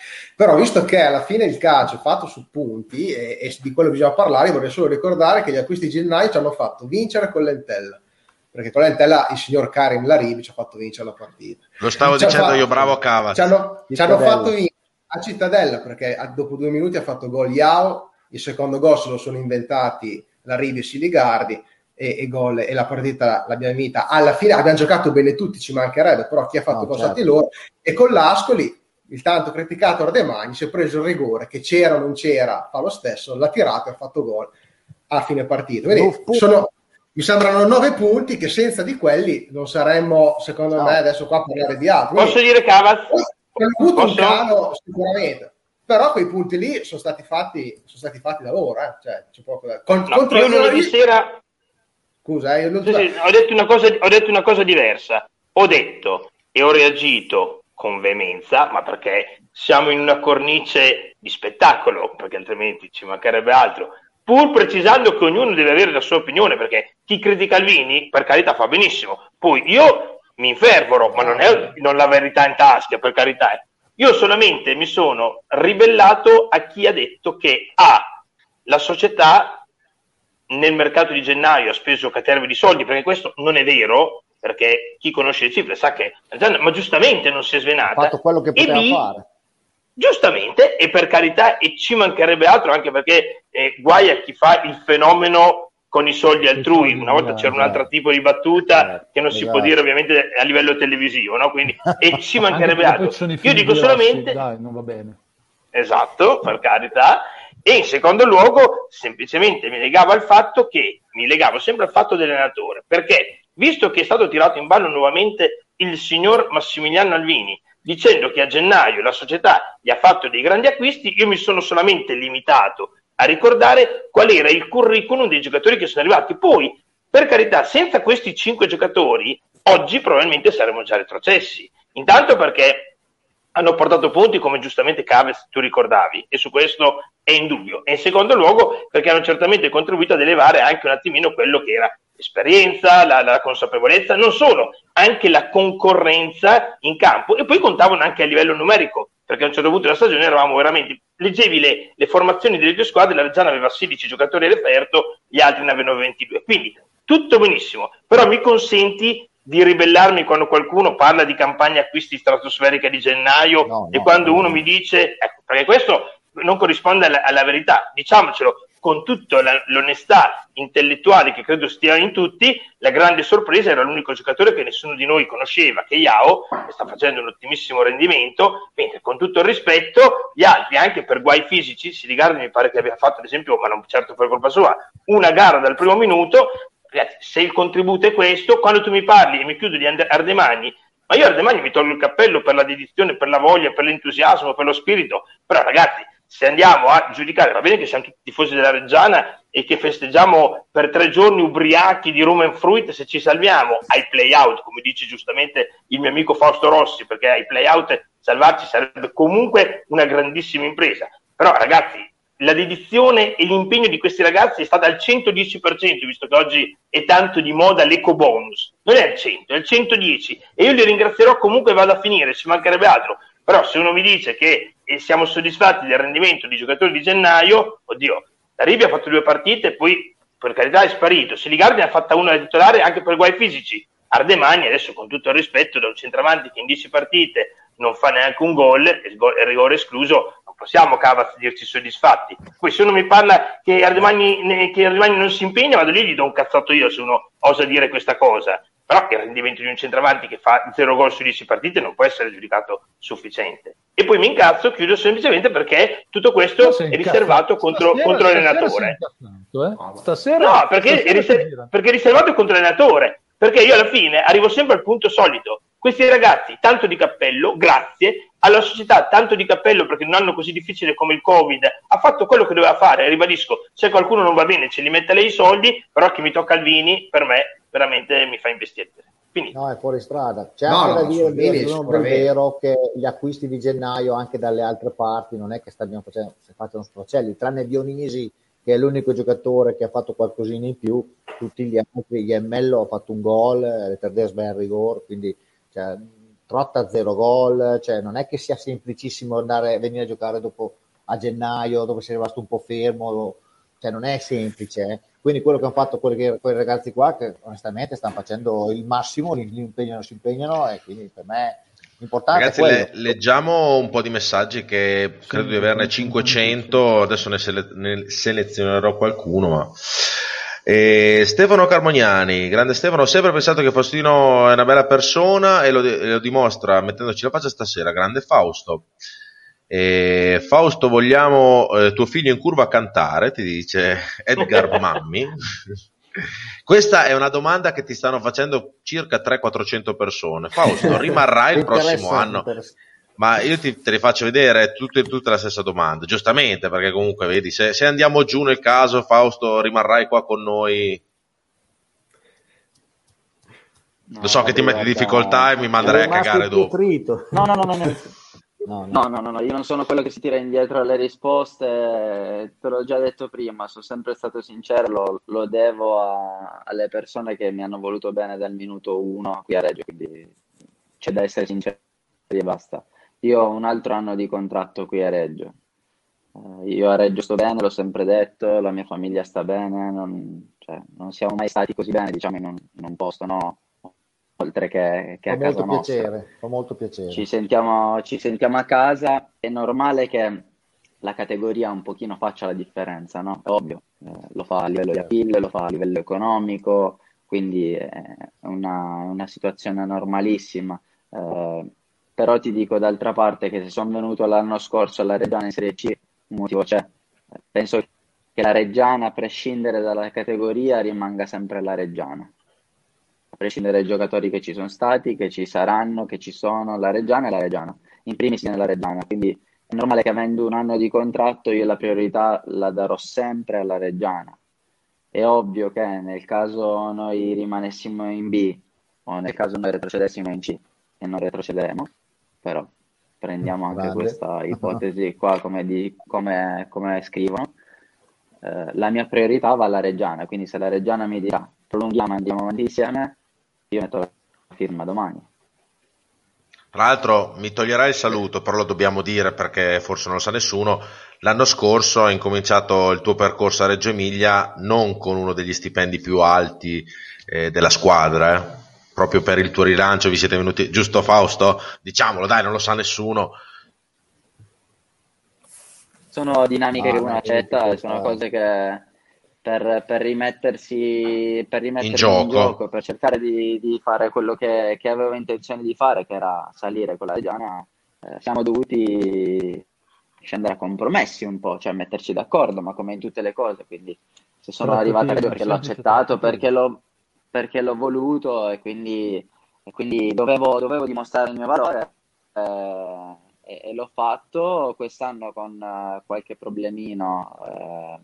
Eh, un po' di sfortuna perché comunque l'atteggiamento nell'allenamento mentale fuori da campo è sempre stato corretto, ho avuto un po' di sfortuna nel senso che sono sincero, io personalmente patisco il campo in sintetico, quindi purtroppo è stato un pochino il mio, mio, mio problema personale, mio personale.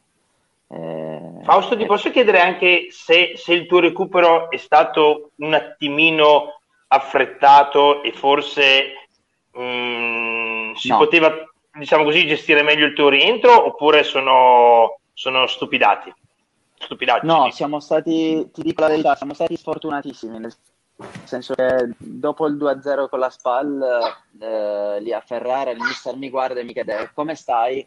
E io stavo benissimo, Enrico, non avevo nessun tipo di problema, erano dieci giorni che mi allenavo col gruppo, spingevo, non avevo nessun problema. Eh, continuo al 93esimo e 20 secondi, l'ultima palla che ho toccato, stoppo di petto, faccio per andare in avanti, ho sentito di nuovo la fitta.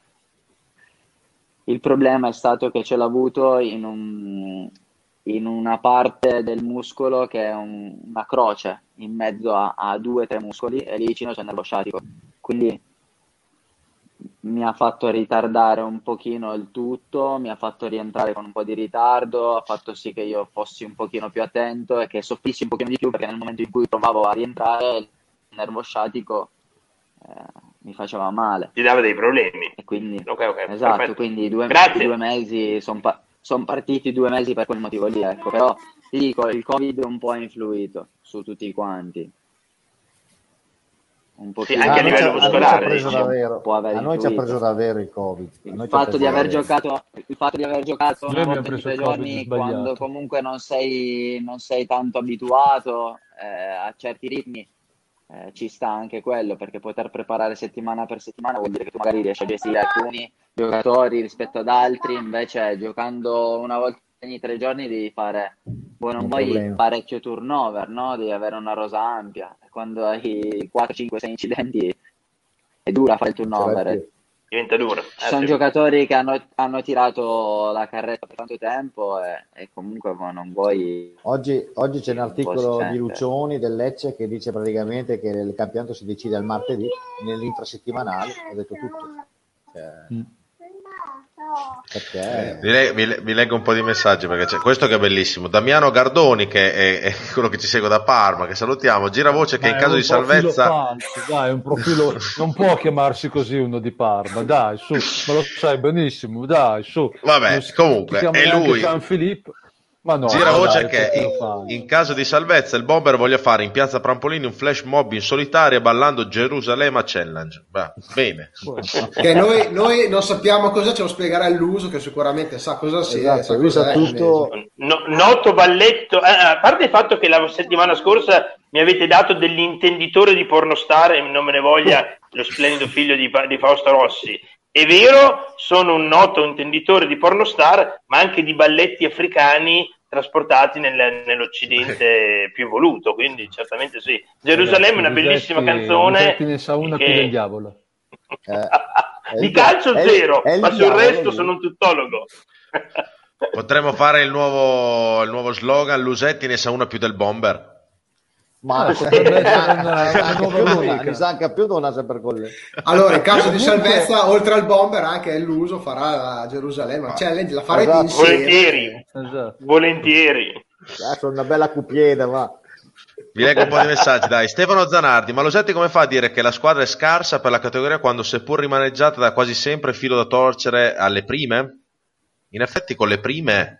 Eh, però, però, secondo me, scusa l'uso, ti rubo la risposta, poi a un certo punto parla anche la classifica, cioè nel senso... Eh, eh, cioè, rip- ripeto, come ho detto anche io prima, eh, è vero, è una squadra che gioca sempre, ci dà sempre, sembra sempre che sia in partita, merito, torniamo al discorso di prima, di chi, di chi anche la conduce questa squadra, esatto. secondo me però è chiaro che se poi eh, non riesci mai ad avere quel, quel guizzo che ti fa vincere le partite, quella, quella qualità anche che, che, ovviamente un po' eh, che manca, eh, la classifica è quella e, e parla, cioè non c'è, non c'è. Poi ripeto, secondo me ce la giochiamo tranquillamente con quelle che sono nostro, al nostro livello, eh.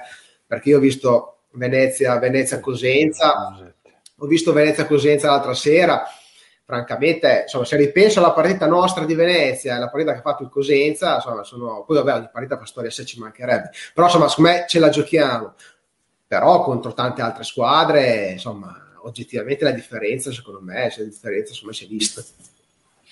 Dario Buccheri, Bomber, se ci salviamo ti posso invitare a casa mia? Ma sei sicuro? Sei sicuro, Dario? Questo, è un invito un po' strano, eh, dai, spiega perché il bomber... No, aspetta, bomber, bene le domande. Vedi tu sei grande abbastanza per deciderlo, ma io metterei bene i puntini sulle i prima, eh. È un invito così a cena. Non so dai, cosa possa venire a fare a casa tua, a parte svaligiarti il frigo e mangiare tutto quello che c'è. Eh, cioè, no, cioè, fa un quadro Gabri del sottoscritto che è una cosa. Ma lo sai che ti voglio bene, Bomber. Eh, sì, sì. Però sappi che qua non conti niente, che se, se noi vogliamo ti togliamo subito dalla, dalla, scena. Non, non, dico niente, io andrei anche nel piano, nel piano sotto, metti al, po- al, posto di Fausto. Esatto, ehm, Fausto.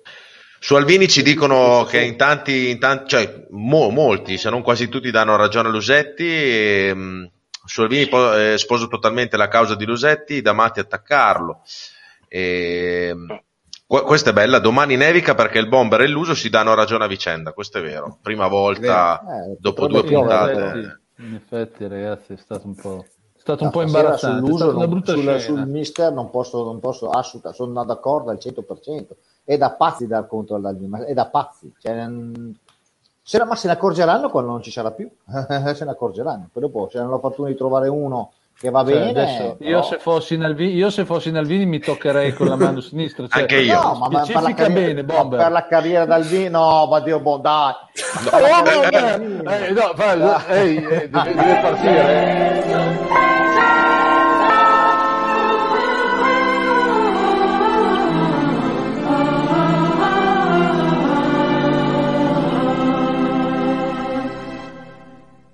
Visto, ti ho non è, non è, stata neanche di quelle aggressive, voglio dire, è stata così, no. solamente perché hanno detto, hanno detto ma, ma ci mancherebbe altro che ad Albini, no, dico, nella sua carriera, magari un giorno, un giorno che andrà via da, ad allenare in Serie A, dopo se ne accorgeranno.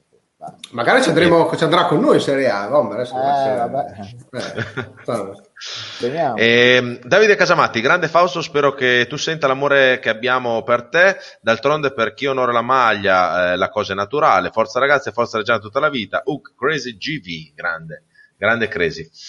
E, ehm, Fausto, allora ti voglio far vedere una cosa, visto che l'abbiamo riproposta proposta oggi anche su Face Regia per fare un attimo anche chiarezza sulla classifica dell'anno precedente della Serie B, perché è giusto anche darci, darci un occhio per avere anche delle speranze, no? Perché noi tifosi già non veniamo allo stadio, a parte io che vengo a fare lo speaker, però insomma capisco anche tutti i tifosi che non vengono allo stadio che in questo momento sono anche demoralizzati, vuoi per i risultati, vuoi un po' per i limiti no, ma, che no, abbiamo. il terrore nostro, il terrore nostro, sai qual è, qual è, è vero terrore? Vedi Fausto, noi era 21 anni che eravamo in C, ma proprio una C bassa anche, non abbiamo fatto 3-4 sì. anni di C, il resto erano basse, ma bassa, bassa, bassa.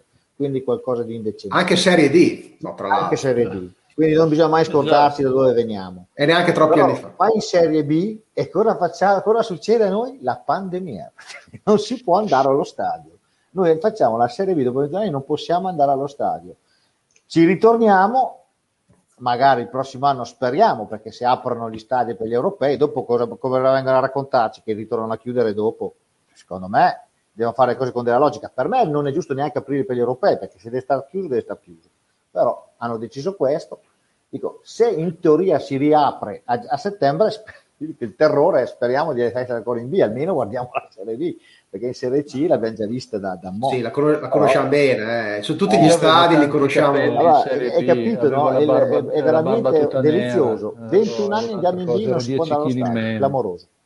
Comunque, guardiamo la classifica, perché questa, vuoi o non vuoi, è la classifica nostra eh, in, questo, in, questo, momento, eh, però c'è anche da dire che se noi facciamo un passo indietro, esattamente di un anno, eh, torniamo indietro di un anno e guardiamo la classifica precedente, dell'anno, dell'anno precedente della, della, Serie B è questa. Vi ricordate che il Cosenza l'anno scorso si è salvato ai play-out eh, con... Eh, No, no, si è salvato diretto il Cosenza. Si è salvato diretto. Scusate, si è salvato diretto il Cosenza, sì, perché dopo i play-out li hanno fatti pescare, eh, Perugia. Perugia, pescare Perugia. Il Cosenza però in, nella 33esima giornata militava nella penultima posizione, 31 punti. Sì. Quindi Fausto, ti do anche questo là per, eh, per, insomma, per tranquillizzare i tifosi e dire che ancora per fortuna c'è tempo no? per, per, migliorare eh, il tutto.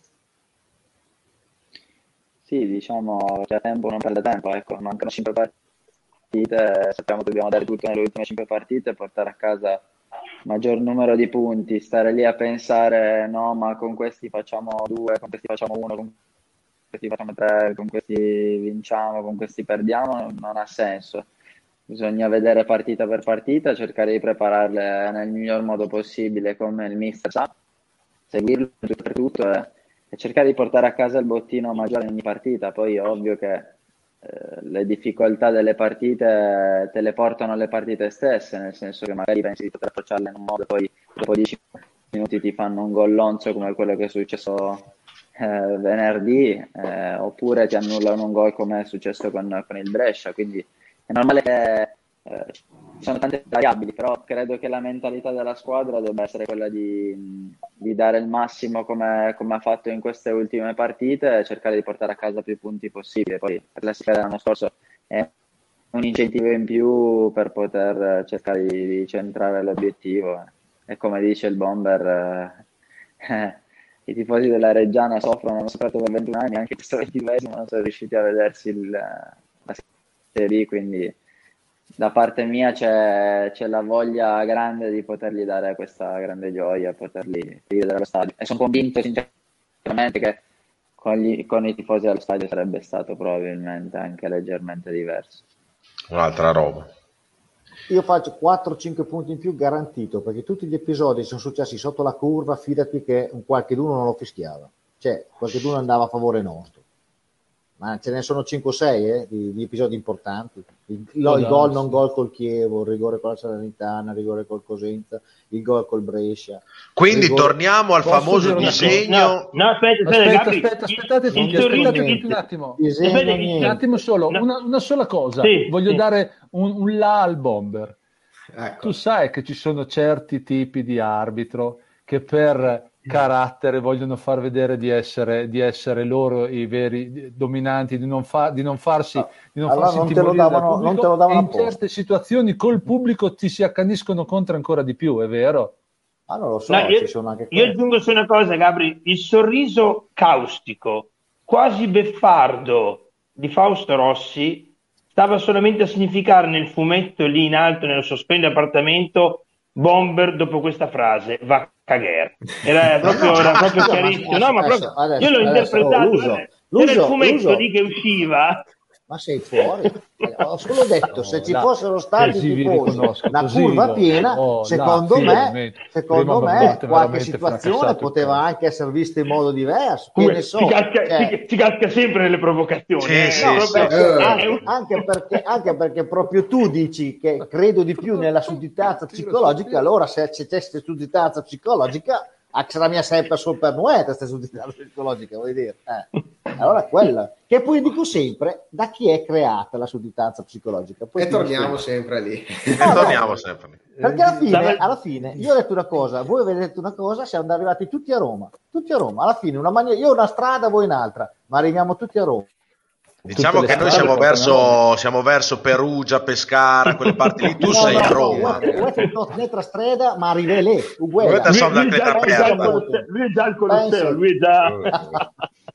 No, però a parte gli scherzi, secondo me poteva esserci qualche punto in più, chissà, buonanotte, ormai è andata. No, è, è, è, il campionato è assurdo questo e che con Fausto Rossi stava diventando una trasmissione troppo seria. Lui ha detto che due palle, almeno stasera con quei coglioni vado a fare un'ora e mezza di risate, stava diventando eh. troppo tattica, troppo... Sì, allora sì, perlomeno, insomma, buttiamola eh. un po' in vacca. Intanto ha, de- Intanto ha detto che ci salviamo, quindi io da stasera vado a letto tranquillo, guarda proprio. Certo. Parliamo di, quella, di, quell'ultima che ci, hai, che ci hai consigliato te, si chiama Martina, aspetta. Eh. Martina Smeraldi, Martina Smeraldi. Martina Smeraldi, esatto, esatto. Sulla chat, del, sulla chat sono, sono, girati dei video delle, delle foto già, eh, cioè, quindi tranquillo, siamo già preparatissimi.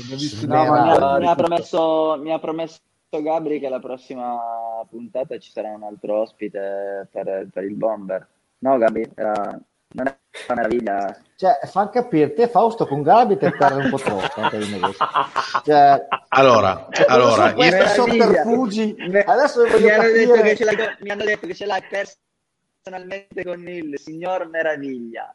Oh, da meraviglia, meraviglia, meraviglia, meraviglia, no, non è che c'ho con meraviglia, so, mi ricordo che ai playoff con, col Novara c'era meraviglia e insomma, vuoi dire, parliamone chi, parliamoci chiaro. Che, eh, eh, dire. sei innervosito, sei partito dai playoff dell'anno scorso da sì. per arrivare a Il rigore col potenza, errore. Col Bari, aspetta, aspetta. Bari tu non sai che qualcuno perché... è partito anche da Cuneo attenzione, ah, qualcuno è partito eh? che altri potevano darlo, però il regolamento, come dice l'uso, è cambiato a questo punto. Eh sbagliavano no, però, cioè, comunque Bomber ci caschi sì, pa- cioè, pausa, caschi pausa, anche la... qua bisogna pausa. ancora avvivare la cosa perché io ho capito no. che poi l'argomento che, che, piace a tutti è questo qua ah, io, io, pensavo eh, quelle... ma comunque no. Fa, fa, io, però, io pensavo Martino Smeraldi ma hai ragione no, tu non me darai mai ragione a me logicamente perché con gli arbitri sta attento no, fa, però, fa, scusa, voglio dire, è il playoff meraviglia come arbitrato col Novara Poi non mi ricordo più neanche no, cosa ho fatto vabbè. ieri sera, cioè, figuriamo. Se vuoi dire, ma vabbè, per, per, per, per Benissimo. Dire, no? di, di quello. Bravissimo, bravissimo. Domenica non ti dà rigore ti devi incazzare però, eh. Ecco. Bomber, questa sera Fausto ti ha massacrato. Comunque, eh, così, se, Gabri, se Gabri così, ma intanto... Fausto che ha da fare a sé, perché se no, se no di buona gli stronco la carriera domani mattina. Io guardo su se avessi, no, Bomber, se avessi un minimo di, di, di, balls per non essere più scurrile, l'avresti mandato anche a te a cagare. Invece niente, sei lì che sei succube. Ma eh, perché devo andare pre... a cagare? Devo andare anche a cagare. Toglimi un attimo l'inquadratura certo. che mi si sta Oh, ma va a cagare, Fausto. Comunque un'ora di trasmissione trasmissione. Ce l'ha fatta.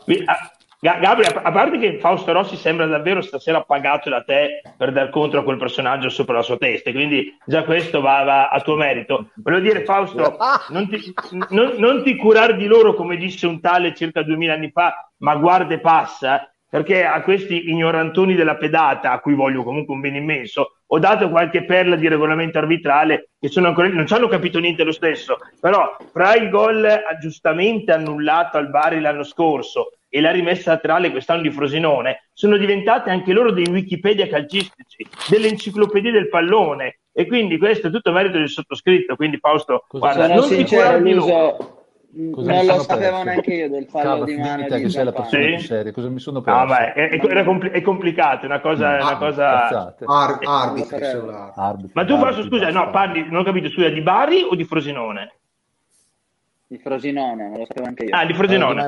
Eh, hanno, sì. protestato tutti, hanno protestato tutti, sì che non lo sapevo. Sì, sì, noi, no, noi abbiamo protestato. Io forse sto scherzando. Il quarto uomo Sto scherzando, no, sto facendo il coglione. Sto facendo il coglione. No, no, certo, certo, eh, no, lui, lui Fausto sta dando addosso a me anche stasera, capito? Basta, non c'è problema.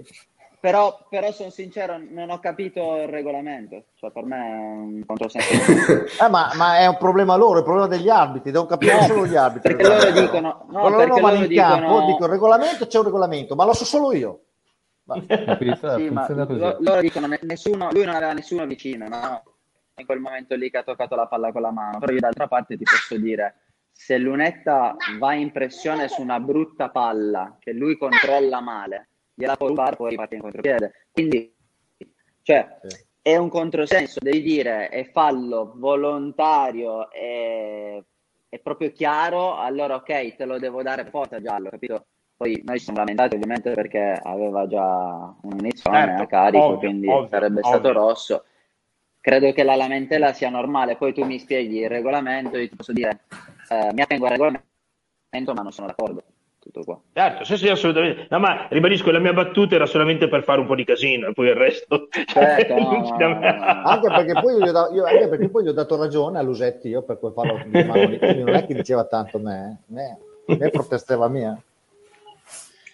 Perché una volta, quando, quando, quando si poteva ancora, quando non c'era il Covid, noi arbitri del centro sportivo, quindi noi sfigati proprio dell'ultima cosa, ci chiamavano anche a venire ad arbitrare voi. Per noi era un premio, venivamo ad arbitrare anche le partite del giovedì. Adesso non è più possibile. E io mi ricordo, vabbè, tu ovviamente non ho mai avuto il pregio, anche perché già, già sei il mio idolo, poi se ti vedo da vicino, dopo mi, mi casca anche la lacrimuccia. Eh, però mi ricordo che quando venivo, andavo ad arbitrare la Reggiana in qualche occasione, ovviamente i giocatori qua giustamente mi insultavano tutta la gara e prendevano ovviamente le vendette di quello che io dicevo in televisione lunedì sera ed era uno spettacolo nello spettacolo, era un divertimento mai visto. Poi a fine partita ovviamente ci si abbracciava, ma durante la gara, anche perché non si poteva estrarre nessun cartellino, ne prendevo su in 90 minuti quelli che io avevo detto in 12 mesi. Spettacolo. Bomber, Giusta, giustamente. Bomber era, era su distanza psicologica Sudditanza, che, che paura, vado ad arbitrare la partita, mamma mia, mi mandano alla guerra. Io, mi mandano io, alla io, guerra. Io Fausto, guerra. Oggi siamo stati al telefono un quarto d'ora e ho detto Fausto, aiutami, massacriamo il bomber perché dobbiamo farlo, dobbiamo farlo. Bravo Fausto, bravo, bravo, bravo. Aiuto, la sudditanza, la sudditanza. Ma Ci chiedono rossa a fischiare una punizione. Mi Fausto, al c'è... fronte, al fronte mi mando. C'è Rofolini, c'è ancora, no? Si sta allenando, sì, con voi. C'è. Rofolini è un, è un grande portiere che avrà un futuro bellissimo, è stato sfortunato di farsi male in un momento importante del campionato e come si è fatto male d'inizio anno Jack durante il ritiro, lui ha colto l'occasione, ha giocato le sue partite. In questo momento Jack ha colto l'occasione nel momento in cui Miki si è fatto male, quindi eh, credo che siano dinamiche del calcio e il portiere poi ha un ruolo molto particolare. Deve avere continuità. Penso sotto questo punto di vista di, eh, che la Reggiana sia, sia, fortunata, sia stata fortunata con i portieri quest'anno perché ha sicuramente tre portieri importanti anche Bontolini che eh, nessuno lo nomina ma si allena sempre molto bene eh, e nel gruppo comunque eh, è un ragazzo che, che, aiuta. Certo che hai parlato And- di sfortuna per, per Cerofolini ma anche com'è che si chiama l'altro portiere? Vol- Voltolini. Voltolini. No. no, no, però ti è mai capitato Alla di avere interessato un Voltolini, che... interessato. Eh. Beh, lì è il numero uno, è lui. È lui l'unico giocatore che non si dimentica. Ah, detto che si allena, si allena, con molta intensità. Si allena, si allena, vogliamo cioè, sapere come si allena. Vogliamo... Possiamo, no, confermiamo anche noi. Possiamo. Eh. Non ci fermiamo. Vi leggo questo messaggio. Andrea Dattilo, solo che ci facciano tornare allo stadio. Questa stagione è stato un miracolo che i miei vicini non abbiano mai chiamato i carabinieri. La prossima stagione non so se tengo botta. Bella, bella. È un problema di tanti, è un problema di tanti. Io ho fortuna che abito da solo. Fausto ti chiedono tra tre anni dove ti vedi, magari in A? Quanti eh, anni hai Fausto? Anche a prima. 30 io. Beh, adesso come adesso la carriera sono più lunghe di una volta. Fino almeno a 36, 37, 38 anni ci... Fausto, domanda seria. Anni... Perché, un, perché un giocatore come te non ha fatto una carriera che oggettivamente era più consona insomma, alle, tue, alle tue grandissime doti? Ho fatto qualche, qualche scelta sbagliata, Luso. Ho fatto qualche scelta sbagliata personalmente, nel senso che dal momento in cui ho finito l'Europeo Under 21 sono andato in Spagna e ho fatto 32 partite con il gol al Barcellona, eh, sarei, sarei, avrei dovuto fare un passo eh, e staccarmi dalla Juve.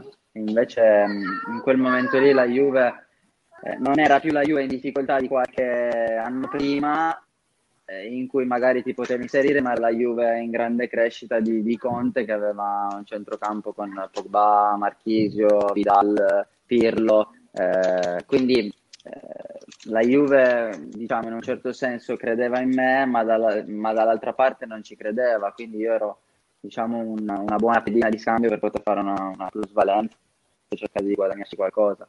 Solo che non si è mai incastrato il, il trasferimento giusto è stato rimandato, l'anno dopo sono tornato in Liga, poi ho avuto qualche problema familiare anche con, con i miei genitori, quindi ho dovuto scegliere di, di ritornare in Italia e stare vicino, vicino, a casa andando a Vercelli. Credo che quella sia stata la scelta più sbagliata che io abbia fatto nella mia carriera. Eh, di andare dalla Liga in, eh, in, Serie A in Spagna, giocando comunque sempre da titolare perché ho fatto quasi 60 partite in due anni a, a Vercelli. È stato l'errore più grande della mia carriera ed è quello che mi ha dedicato un pochino tutto il, il percorso, tutto il percorso 26 certo. anni. 25-26 anni sono tornato in Serie B e l'ho fatto perché mia mamma stava male, quindi non me ne pento assolutamente, però io il 29 di agosto ero in Francia per firmare in Francia con il Metz e, e invece sono dovuto tornare che mi ha chiamato mia mamma che mi avevo passato male per mm, l'ennesima volta, quindi ho preso l'aereo, sono tornato in Italia e ho dovuto firmare l'ultimo giorno di mercato con la Provercelli perché era vicino a casa e, e volevo stare vicino a casa.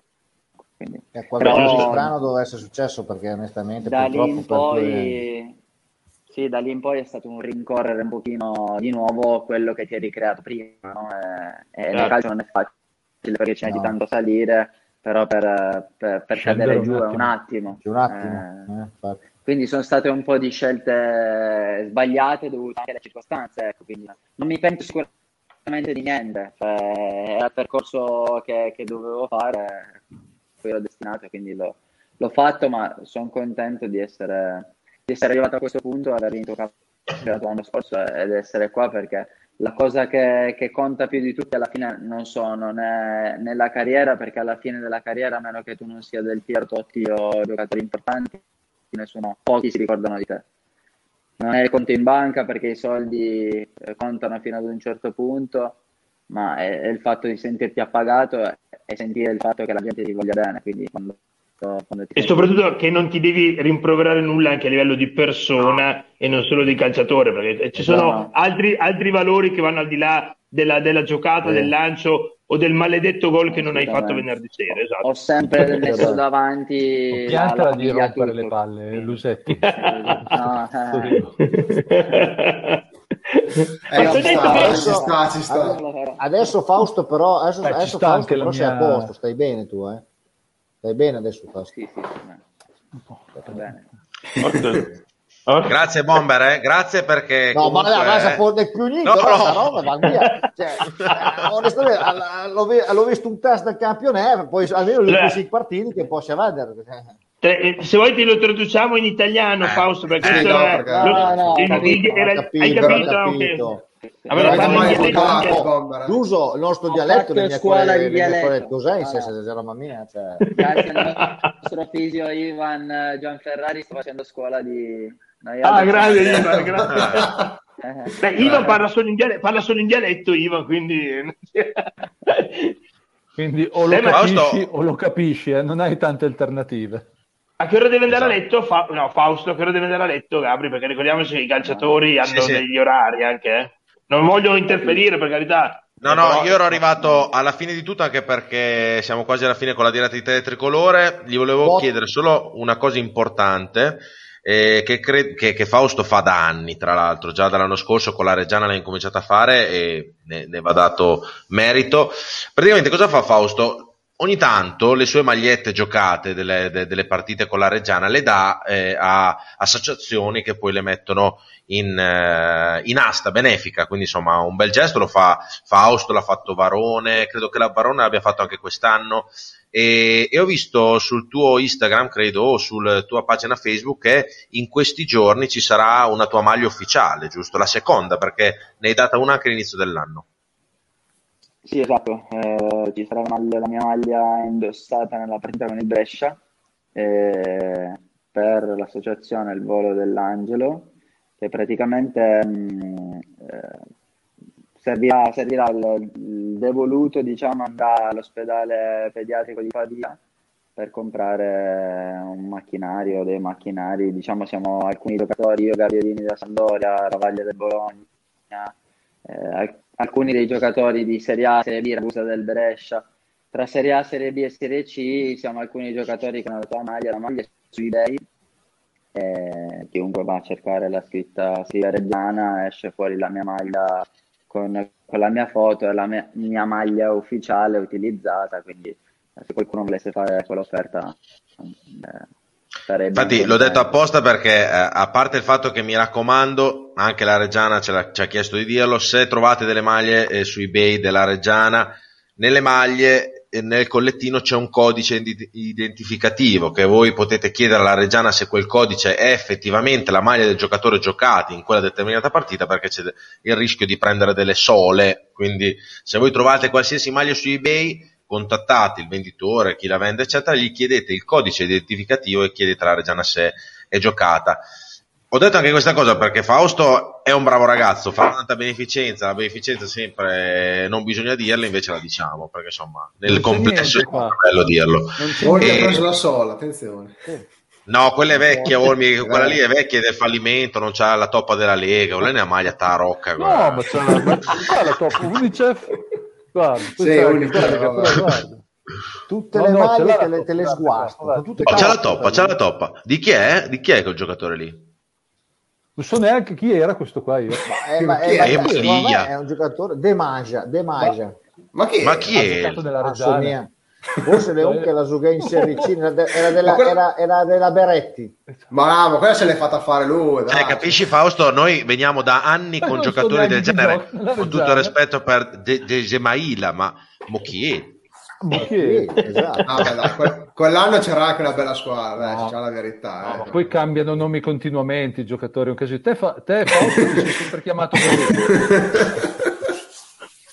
No, ma non è vero. Non può cambiare. Ti sei sempre chiamato così, veramente. Tra l'altro è un nome semplice, eh? cioè, non, si, non, si, può Forse, sbagliare. Ecco. Forse Rossi mi riesco a ricordarmi. Ecco, no, quello te Però già Fausto insieme, facciamo Rossi e basta.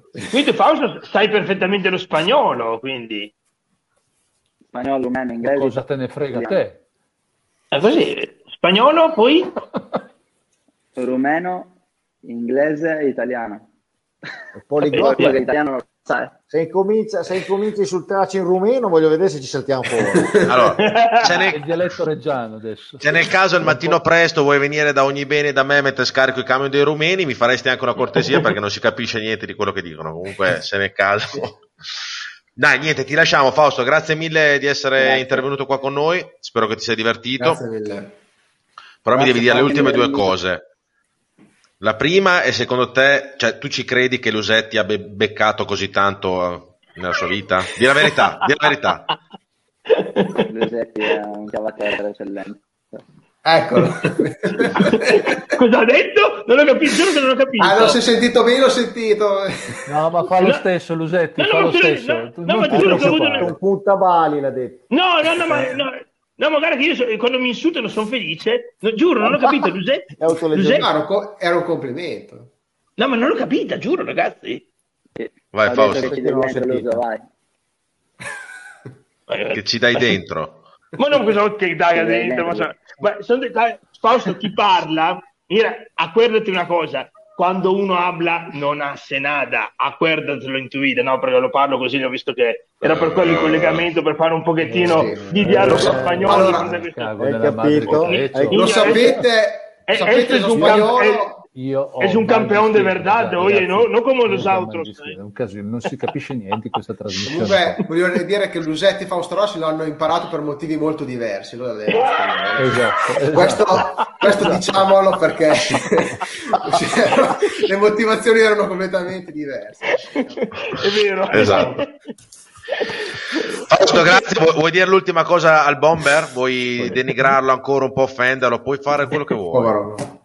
No, no, Bomber è, il numero uno, no? Volevo ringraziarvi uh, tutti per, ecco. no, no, per, per, perché ogni tanto vi seguo quando mi è possibile con i bambini, però avete sempre parole d'elogio nei miei confronti e, e sento sempre comunque che, che, avete a cuore le sorti della Reggiana, quindi la cosa fondamentale è quella, a prescindere dai, dai giocatori che possono piacere di più o di meno. Eh, I giocatori vanno, però i tifosi e la, e la Reggiana resta, quindi siete sicuramente tifosi speciali, ecco, perché non tutte le società hanno tifosi importanti così. Non è per leccare il culo, non lecco mai il culo. No, no, Bomber, poi chiaramente... Bomber è già lì che guarda, guarda come salta, no, guarda che fa, guarda che Questo discorso qua era, credo, Bomber escluso, no?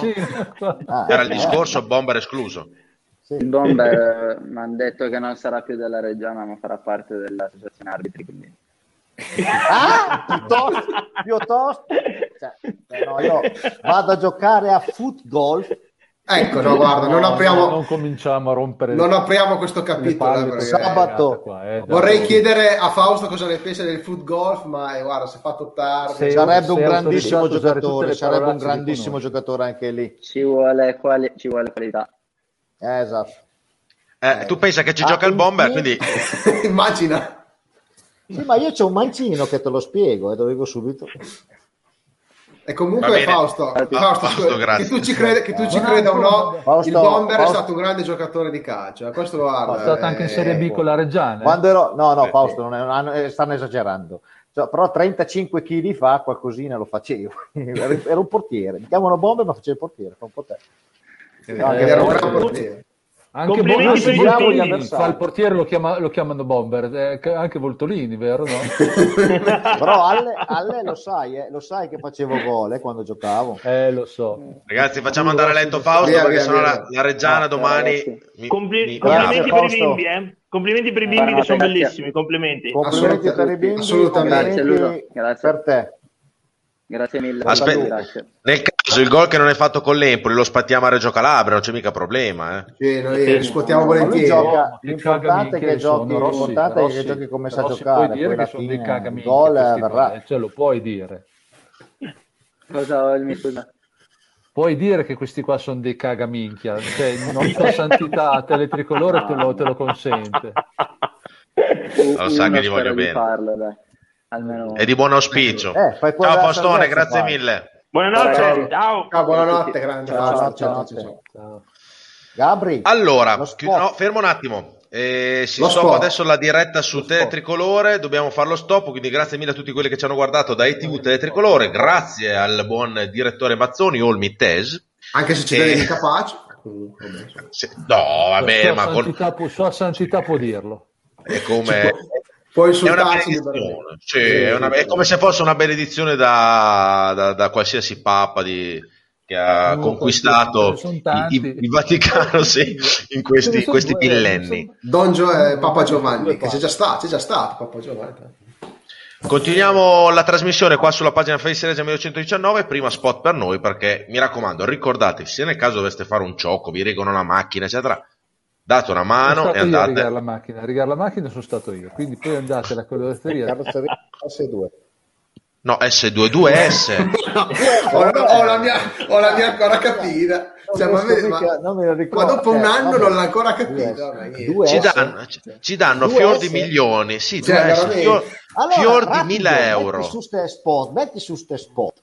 Benvenuti nella carrozzeria 2S, dove il disbrigo pratiche assicurative con l'assistenza cliente dal sinistro alla consegna del veicolo è a vostra disposizione. Inoltre, verniciatura a forno con ciclo ecosostenibile garantito 10 anni, presa e riconsegna veicoli a domicilio gratuito, auto sostitutiva per tutta la durata del fermo tecnico ed infine cessione credito per pagamento diretto dall'assicurazione alla carrozzeria. Vi ricordiamo inoltre che Carrozzeria 2S è da sempre sponsor ufficiale ufficiale di Reggio Audace. Bene, bene, bene, dai, facciamo veloce che siamo un Beh, po' tardini. Numero uno, Gabri, compl- Gabri, complimenti a te perché è il numero uno, eh, Fausto. È stato bravissimo tu ad invitarlo, quindi bravo, complimenti, ma ormai stai diventando veramente un eh, talkman show e ti faccio tutti i miei complimenti personali. Ma molto bravo anche lui. Molto... No, no, no, no, lo sai, lo... No, non siamo più su delle tricolore, eh? Aspetta, faccio una prova. Eh, eh. No, penso di no, non ci ho guardato, però andiamo a braccio, andiamo a braccio. No, no, sai benissimo che, se, che, che se, ti, se, ti, devo fare i complimenti te li faccio perché non, non, non mi devi dei soldi e non ti devo portare a letto, quindi Sai perfettamente no, che no, ti rifaccio no, di me. Io, io invece in questo la... caso dissentisco che perché secondo immagine, me è uno ragazzi, che sta lì a, a, a, a chiamarlo per, per, fare la manfrina, per adesso facciamo qua, facciamo ah, la parte... bomber, no, lo ha preparato di qua di là, ma che ma, a parte, ma il, il, termine dal vocabolario Zingarelli che non so da dove hai preso, dissentisco esiste? Dissentisco. Dissentire. Mm. Mi sembra dissento, forse dissento. È più dissento. Dissento. Ma vabbè, non fare il fenomeno, per favore. Non fare il fenomeno, per favore. Non fare il fenomeno. Gabri, Gabri gi- giuro, però, io, io, giuro che non ho sentito cosa ha detto Fausto Rossi quando mi, mi ha attaccato. No, ma giuro che non... non ho sentito. Allora, eh, presente, quando, quando, tu entri, quando tu entri eh. in casa, no? Eh, la porta no, è chiusa, dill- no? Dille, cavolo. Allora, dille, solito... no, allora, sei ha detto che era un gran chiamatore ai tempi. Insomma, quindi... Ha detto così? Mamma mia, eh, ma è un sì. bugiardo! ma è un bugiardo! eh, si è visto okay. subito all'inizio che era un bugiardo. Eh, no, no, no, no, calma. Il, il, quando ti ha mandato a cagare era veritiero, c'era una cosa sì, che comunque sì, sentiva. Sì, ah, perché ah, anche oggi al telefono non ne abbiamo parlato di te. Comunque, e non è, bene, tra l'altro. È, è, veramente un gran, gran bel, una no, gran bella persona, persona oltre, eh. oltre, che grande calciatore. Quindi hai fatto benissimo ad invitarlo, Gabri. Complimenti. Tra l'altro l'avevo invitato io la settimana scorsa, poi la Reggiana mi ha detto non, altri giocatori non vanno nelle altre reti, quindi certo. lo voglio dire per rispetto a tutti, anche se noi siamo una, non siamo un programma televisivo, eccetera, però essendo in televisione un programma di tifosi vogliono andare a pari con tutti la Reggiana, quindi e è stato ancora più bello invitarlo perché anche quel gol lì che non ha fatto è un errore che capita in tanti quindi è, è, stata una cosa per tirarlo su anche per le prossime partite, per farlo restare in compagnia. Bene, allora direi, Olmi, tu hai preparato qualcosa per la ricetta di stasera? C'è qualcosina, giusto? Ma io avevo, pre- io avevo preparato un, praticamente un messaggio da dare anche alle nuove generazioni per non buttare via il cibo. Bene, ferma Quindi, qui e abbiamo l'intro. L'intro.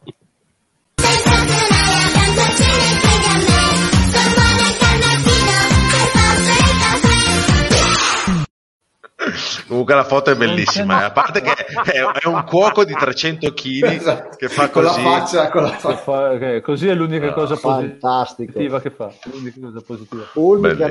Insomma, il cibo non va sprecato. Noi dobbiamo oh. metterci in testa che il cibo non va sprecato perché nel mondo saremo sempre di più, ci sarà sempre problemi di cibo per le future generazioni, di materia prima, tutto quanto. E allora eh. io mi volevo riallacciare vi ricordate qualche, qualche, tempo fa che ho mandato, ho fatto quella, quella, ricetta di quel cuoco giapponese che si è tagliato i genitali e li ha serviti. Li ha serviti. Ti ho mandato la foto se la vuoi far vedere. Così. Eh no, le ho cancellate, anche perché non era sto gran bel vedere. Ma Però l'avevo cancellate, mandate, sono vecchie. le mandate prima in chat. Vabbè, niente, niente. Ah, allora... ok, allora aspetta che vado a vedere. Vai, vai, con, tu continua a parlare che io le cerco. No, niente, mm, è successo che il 6 aprile di quest'anno, 6 aprile ah. di quest'anno a, aspetta, a Taiwan, una sì. donna di notte ha deciso di tagliare i genitali del suo compagno. Questa signora, invece che congelarli e servirli come ha fatto il nostro, il nostro amico giapponese, li ha buttati giù dal gabinetto. Ecco, io eh no. dico, eh no, eh no, non si fa, non si fa. No. Gli ha tagliato circa un 20% del pene e una parte dei genitali. Io vorrei segnalare anche che sul giornale.it secondo me motivo che, c'era. Sì, hanno detto che quest'uomo non potrà più avere rapporti sessuali, grazie, grazie al cazzo, cioè, potevano anche non dirlo perché ce n'eravamo, potevamo arrivare qualche dubbio lo avevamo, però, però hanno voluto specificarlo. Ecco, questo qua è il ragazzo di, che, che ha cucinato i propri genitali e, nella foto dopo c'è la foto del, del, titolo del giornale dove è incredibile. Il fidanzato adesso è fuori pericolo, ma dovrà continuare a sottoporsi a interventi di chirurgia plastica e non potrà più avere una vita sessuale. Ripeto, grazie al cazzo, gliel'ha tagliato. Cioè, ecco cosa. Peggio di così, dire. Cioè. Il, il, cibo non va sprecato. Ecco, vedete, ecco qua.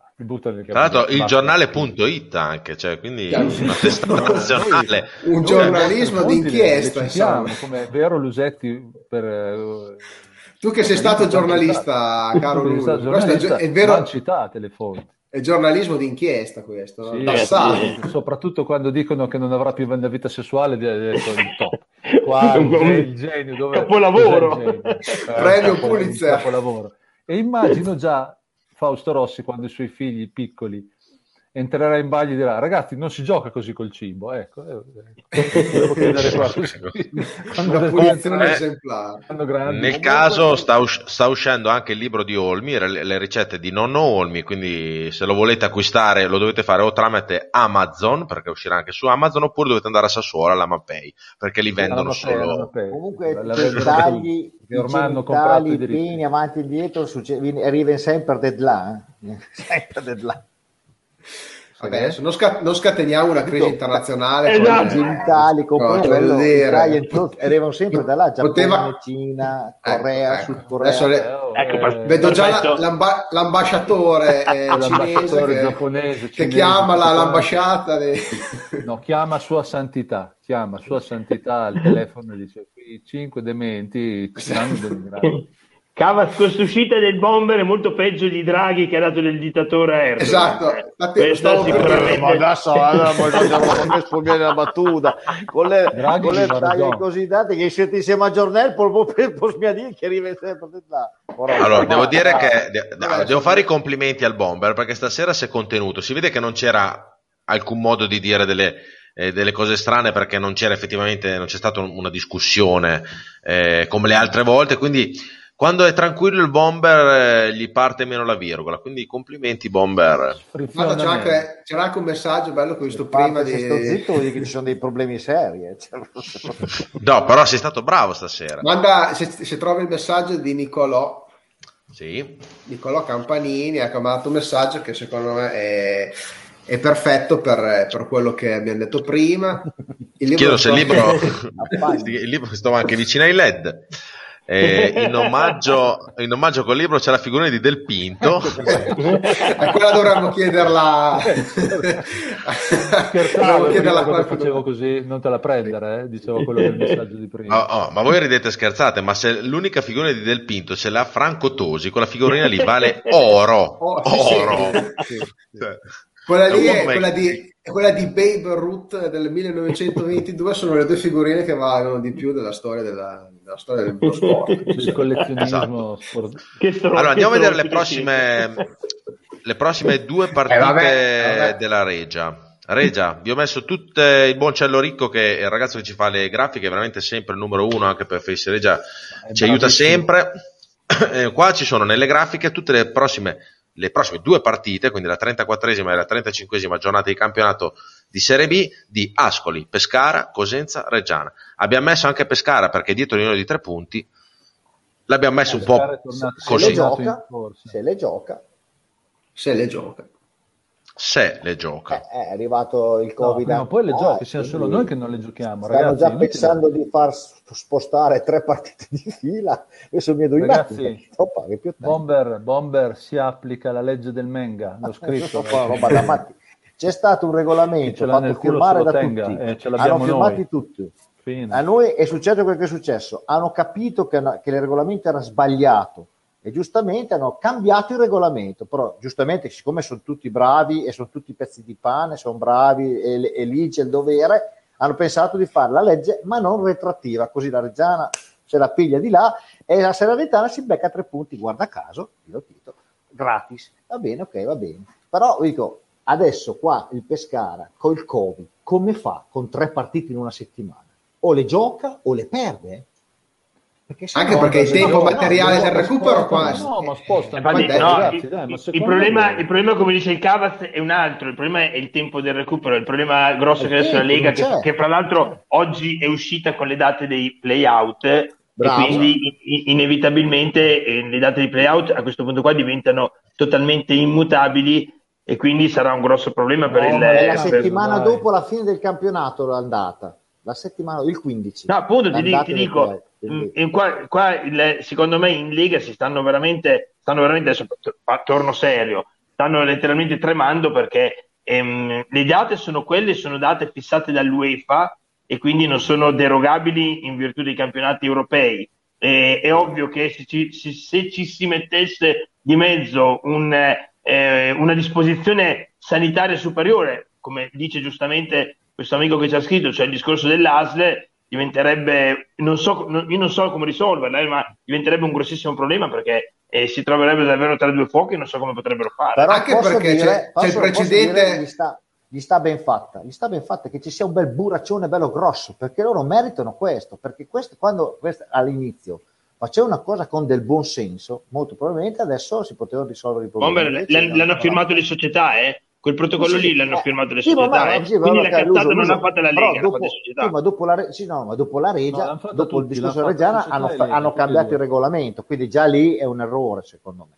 Comunque, basta, bastava che così fino alla bastava, fine basta. Bastava che facessimo ricorso, io, bastava che, io sa- che facessimo no, ricorso. No, non, è solo ricorso, non, non, è solo ricorso, non è solo quello, non è solo quello. Io, io, io credo una cosa, che all'epoca, quindi se partiamo dall'inizio del campionato, è stato fatto un, un certo tipo di regolamento perché c'erano determinate norme, si sapeva del Covid, non sapevano niente, Gabri, non sapevano esatto. niente. Fatto, loro pensavano che fosse meno aggressivo, invece è peggiorata la questione. In realtà qual è Perfetto, non erano, secondo me non, sono, non, non, non, sono, stati lungimiranti nel pensare no. che una squadra che, che, gioca tutto il giorno, che tutti i giorni si allena insieme, che fanno la doccia insieme, che la domenica Ga- sono insieme, tornano a casa Gabri, in pullman, eccetera, potesse Gabri, avere tutti questi sì, contagi. Però permettimi, io non voglio eh, eh, difendere nessuno per carità, però è una cosa, A, talmente nuova impre- no, imprevedibile. C- C- C- io vi ricordo che il campionato è iniziato il 27 di agosto, quando, attenzione, il, eh, no. c'erano le, in Italia le discoteche aperte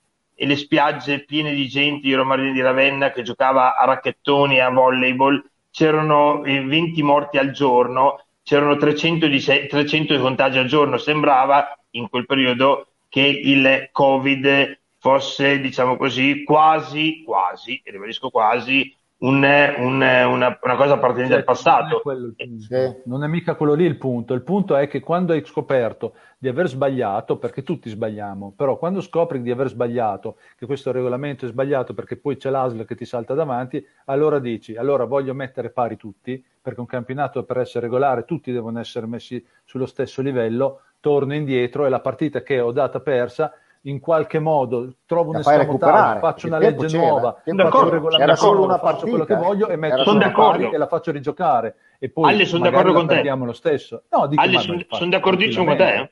Su questo sono d'accordissimo con te. Su questo sono d'accordissimo te. Fare. Una volta, no, che, noi... scopri, di aver, una volta che certo. scopri di averla fatta fuori dal vaso, torni indietro, pulisci un po' intorno, cioè, ho capito? Sono d'accordissimo. Era, era, sufficiente che, essendo una sola partita, in tempi assolutamente, diciamo eh, così, esatto. ehm, con lo spazio, la... sai, qual è il problema? sai qual è il problema? Che ehm, purtroppo lì si sono appellati al discorso, perché non credere che che la Reggiana, perché ho provato a fare qualche indagine nelle ultime settimane, la Reggiana ci ha provato, il problema è che, che la NOR si sono appellati, poi lo sto dicendo io, sto facendo cronaca, eh? sto facendo giornalismo, no, sto facendo opinionismo, eh, si sono appellati al fatto che non ci fosse stato un, presentato un ricorso come prevede la giustizia federale. È una, è una cagata. Che è Caseda, che lo sappiamo sono d'accordissimo, certo, sono d'accordissimo con te, si Però sono appellati a Ecco, sono appellati così. Cioè, io ribadisco, eh, non sto dicendo perché qualcuno magari mi equivoca. No, no, no, sto, capito, che, capito, sto, sto raccontando come, la, come l'hanno venduta. Esatto, pur precisando che effettivamente se, se, se c'erano 10-12 partite da rigiocare poteva diventare un problema. Una gara anche per mm. la regolarità del campionato la potevano fare, sono d'accordo.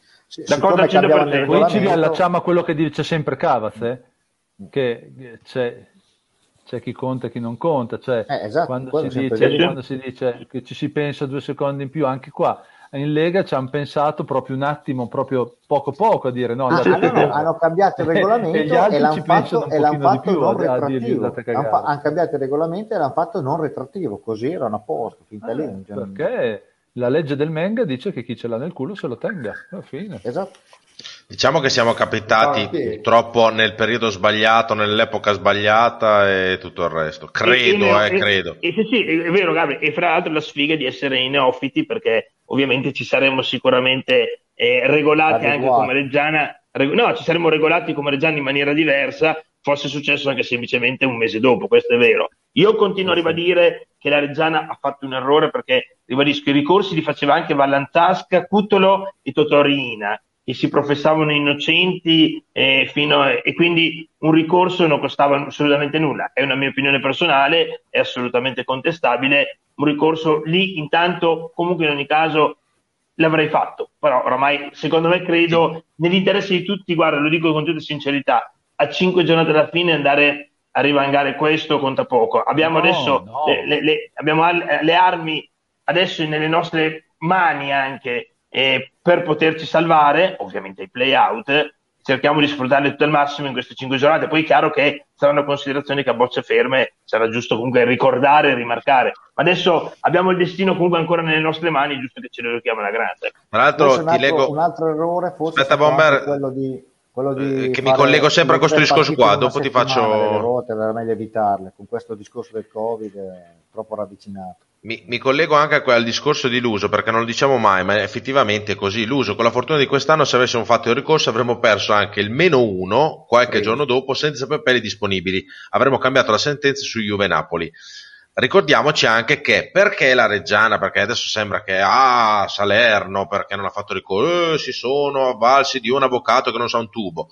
Chiacchio, così si chiama, è il numero uno, il numero due in Italia per le cose sportive all'epoca, essendo una cosa anche nuova sicuramente per l'avvocato, perché non è che ha mai affrontato una pandemia dove la Lega decide un protocollo particolare, quindi sicuramente avrà detto, hanno la possibilità di non giocare, di non presentarsi, cosa al vecchio regolamento e al nuovo cosa diceva? Che tu potevi prendere anche il meno uno in classifica, oltre alla partita persa a tavolino.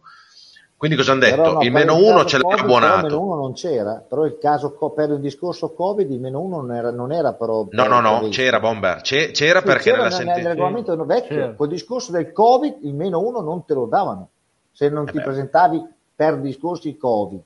Se era, giustific- se era giustificato sì dall'ASL o da qualcuno, non avevi... Gabri, Gabri, ma non per giustificare la Reggiana no, l'uso, no, no, è, è, che secondo me è stato talmente un periodo trafficato che certo. l'avvocato gli avrà detto dobbiamo spendere 50.000 euro di ricorso e in più casomai ci danno il meno 1 ci, ci danno lo stesso sì, 0,3. Magari io infatti, infatti Gabri non voglio, ribadisco, ehm, fare della di- dietrologia, se ne parlo bene, né contestare nessuno perché è una cosa talmente nuova che ci mancherebbe altro se uno, perché è sempre il solito discorso, col senno di poi avrei fatto. Un po' come esatto, quando il lunedì perdi e il lunedì dici io però avrei giocato con la formazione diversa. Io solo una cosa ho sempre detto, ho sempre una cosa ho sempre detto, posso, posso anche darti ragione che sul ricorso magari avevi questi timori perché eri neofita. Io dico solo che in una città, in una città di 160.000 anime, credo che in quei casi lì si poteva gestire meglio il pre Salernitana Reggiana, cioè avere in mano della documentazione che ci potesse rendere più facilmente difendibili.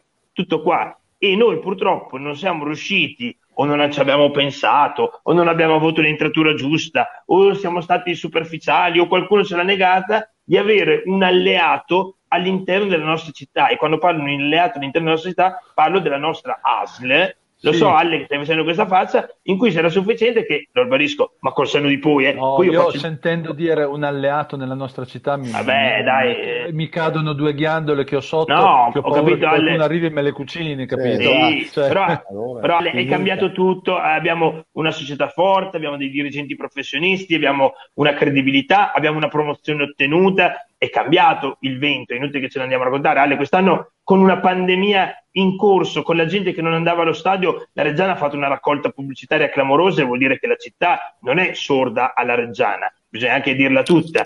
E a quel punto lì, era, secondo me, era sufficiente che un dirigente della Reggiana si presentasse e si piantonasse l'ASL, se necessario anche di notte, per avere un mano che dice un, un documento che impedisse alla Reggiana di muoversi da casa. Punto. Il problema è che la Reggiana, ma poi ribadisco, secondo me è giusto anche che ci mettiamo una pietra definitiva e tombale sì. su questa vicenda, la Reggiana purtroppo non sì, aveva no. né un documento preventivo prima perché non avevamo niente in mano, niente, non avevamo nessun documento che ci tutelasse in quel caso e non abbiamo fatto neanche ricorso dopo. Quindi a quel punto lì avete perfettamente ragione, ha ragione il Bomber, ha ragione Alle quando dice che la Lega poteva fare una cosa più giusta nella regolarità del campionato, anche perché per una partita la fai recuperare buonanotte, anche perché così non dai più adito a nessun pensiero, a nessuna contestazione. Era una cagata e la Lega l'avrebbe dovuto fare. Dico che qualcosina nel concorso di colpe, che le colpe non ce l'ha nessuno perché era una cosa nuova, potevamo metterci un minimino, un minimino di impegno di più anche noi. Però secondo me è giusto anche chiuderla qua una volta per tutte, se no, ma... se no rischiamo, di, rischiamo di, di, imputare ma... un eventuale No, faccio ma... retrocessione a questa partita qua che non è così. No, ma siamo partiti per il discorso che il Pescara forse, forse certo, certo, le, certo, gioca, magari le gioca, forse non le gioca, ma più che altro, più che il discorso della Reggiana, è la regolarità del campionato. Sono d'accordo, sono d'accordo, sono d'accordo. Questo campionato è già, andato, è già andato a farsi fottere la regolarità certo, del campionato. Certo, quindi, certo, cioè, certo. Poi tra l'altro, se pensate l'Empoli rinvi- rinviate per Covid eh, da recuperare una settimana dopo, capita al Pescara, se non c'è il tempo per recuperarle sarebbe un, un cortocircuito certo, clamoroso. Giusto, giusto. Perché l'Empoli può recuperarle e le Pescara perfetto, no. Perfetto, sarebbe una cosa assurda. Cioè... Sono d'accordo. È una patata veramente bollente. Però poi c'è anche, c'è anche, da dire, scusa, ma eh, il protocollo diceva ieri sera, ho sentito Fico, che ci vogliono 21 giorni. Ti, ti blocca 21 giorni il, il, protocollo del Covid. Questi, noi giochiamo a Pescara tra 10 giorni. Eh? Cioè, mm, io non lo so. Cioè, io non boh, so. no, in teoria se, se uno ha il Covid deve stare a casa 15-20 giorni. Eh, mm, se uno eh, eh tra il primo penso, sia, penso siano cambiati beh, anche comunque... secondo me perché l'Empoli li mi stacca 10 giorni credo ma, adesso ma tutti i giocatori una volta negativizzati tornano. Sì, vanno in campo i giocatori, i giocatori una volta negativizzati tornano in attività. Sì, quindi sì, tanto che sono curioso di capire se, se Stiligardi e nessuno se lo sta chiedendo almeno io non mi ho visto non, e se Siligardi sarà o meno disponibile per la trasferta di cioè. Non, so. non è che è un problema quando, succede, quando il giocatore sparisce, boh, anche lo eh, quando, dove lo portano. Si fa male, esce dai radar per due mesi. No, oggi ah, la Ridella è, boh, stata è stata tempestiva e trasparente. Forse qualcuno, gli son, eh, forse qualcuno gli sono fischiate le orecchie di un atteggiamento, oggettivamente non voglio criticare ancora la società, però abbastanza incomprensibile sulla, sull'alea di mistero relativamente agli infortuni dei giocatori. Sei un personaggio pubblico fischio di, cioè, dillo se è un problema, anche perché a noi non ce ne frega niente, però solo per non dare adito a delle ma i pensieri, catti- ma magari anche cattive interpretazioni. Oggi la Reggiana è stata bravissima, Mazzocchi purtroppo, e tanti auguri di pronta guarigione ovviamente, si è fatto male, la Reggiana è stata puntualissima nel comunicare con un comunicato in termini di tempo e di chiarezza anche in termini di infortunio, quindi oggi brava Reggiana. Sì, tra Mazzocchi, è una, è una stagione, stagione, stagione praticamente finita. Sì. Stagione finita perché 20 giorni vuol dire arrivare certo. a, minimo, alla fine poi minimo 20 giorni puoi solo giocare l'eventuale play out, play out e, e poi, e poi come lo giochi? Sei fermo da 20 eh, giorni, vedi come sei messo. Comunque, sulla partita di Empoli possiamo anche, io spenderò anche due parole sulla Rivi perché tanto criticato ultimamente, secondo me l'ho, l'ho, visto entrare in campo più pimpante, più pimpante rispetto alle ultime, alle ultime prestazioni. Eh. Devo dire che L'ho visto, l'ho visto un po' in crescita, secondo me. Speriamo che, spero sinceramente che torni. Abbiamo bisogno ah. di lui, abbiamo bisogno di lui. Il miglior Laribi abbiamo bisogno, perché se no, ragazzi, è da dirla. È eh, quello che alla fine della fiera ti ha fatto fare in quel momento il salto, niente da fare. In quel sì, momento eh. non avevi né Rossi né Carbo in campo, quindi eh, eh, riuscire, lui, lui ti ha dato quella, quella qualità lì in sostanza. Le due tre partite è stato fondamentale. Sì. Va bene, io direi che possiamo fare anche una cosa, visto che proviamo a cambiare un po' la sorte, non facciamo la formazione stasera, che portiamo, voglio vedere se portiamo sfiga noi o... Esatto. No. va bene, Ma Olmi, Olmi, voleva farla comunque, vabbè. Ah, voleva farla Olmi. Eh, Olmi sì. Stasera che si ricordava preparato. di un nome è un giocatore. Mi ero preparato. Ah no, allora se la voleva fare Olmi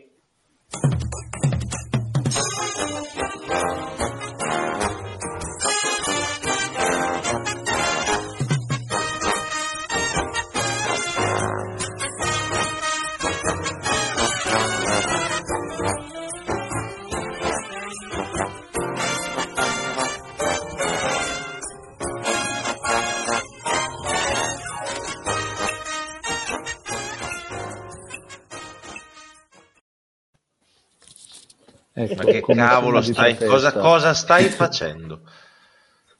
Non avete visto quella ragazza a Verona Bontano. che la prof in didattica eh, di stanza ha fatto mettere la sciarpa? Sì. Quella, quella prof, quella, quella, pazza, perché io spero che la licenzino, perché una che fa una cosa così, finché lo facciamo noi che siamo dei coglioni, ok, ma se farla una ragazza in interrogazione una cosa così, cioè ci vuole, ci vuole, un equilibrio mentale molto labile. Sta sfuggendo un po' di mano la cosa. Sì, sì, sì, sta sfuggendo veramente di mano. Comunque allora io farò la formazione bendato per far vedere che non sto copiando. Allora, un, giorno, un, giorno mi spieghi, un giorno mi spieghi perché tiene il microfono a un millimetro dai denti quando potresti, ecco, benissimo tenerlo. No, perché ho paura che con la sciarpa che sia vada sotto la sciarpa. No, no, no, ti sentiamo, ti sentiamo. Ok. Allora, allora, in porta direi Venturi, poi sì. io confermerei la formazione. eh no, eh, non va, eh, non va, eh, non va, fenomeno, fenomeno adesso. Allora, Vogliamo i nomi, gli 11 nomi. Li butti, e li butti, poi dopo ci metto ehm, Rozio, perché vabbè, Rozio, poi c'è Iao e Costa. Sì. Poi metto Beh, Muratore, Guarda, guarda, il bomber, guarda, sta soffrendo Varone, il bomber. Muratore, Varone Rossi, poi metto Laribi e poi metto Carbò e Zamparo. Tada! Senza mani, adesso con le mani... Carbò, Car- Carbò e Zamparo? Sì, è un 4-3-1-2. Ok. Prego. Ma c'hai, fo- ma c'hai i fogliettini, hai i fogliettini sotto la sciarpa, li sta leggendo lì. Li ha letti prima, li ha letti, prima. Ci sono, certe, ci, sono, ci sono certe professoresse che fanno mettere anche le mani giunte durante le interrogazioni didattiche a distanza ai ragazzi per fare ah, per non leggere ah, che non capisco. Eh, Mamma mia. Cioè, bisogna, bisogna essere proprio Poi, cioè, no sai cosa dovrebbero trombare di più mm, oh, sì, sì, sì, sì, sì, sì, sì, assolutamente, assolutamente. Bene. Ma vedo che il bomber è in un momento, un momento catatonico che si sta credo addormentando. Prego, bomber, ci dica pure la sua formazione, che è quella che viene dall'alto e quindi la più esatto. eh, importante, diciamo. Ci dica, ci dica. Ma non, non, non so chi metterci in campo, basta. Eh, mettiamo 11 giocatori, speriamo che vada bene, basta. bomber rassegna. C'è proprio 21, 21 porta a inizio anno era così carico e pimpante eh, per sì. fare la formazione, adesso ma no, proprio... ma, ma, adesso perché non, chi, chi, chi, chi, chi, chi, chi mi spamelo un alde se fa mia... vabbè dai, Venturi in porta, giochiamo come giochiamo, a Reggio Calabria giochiamo...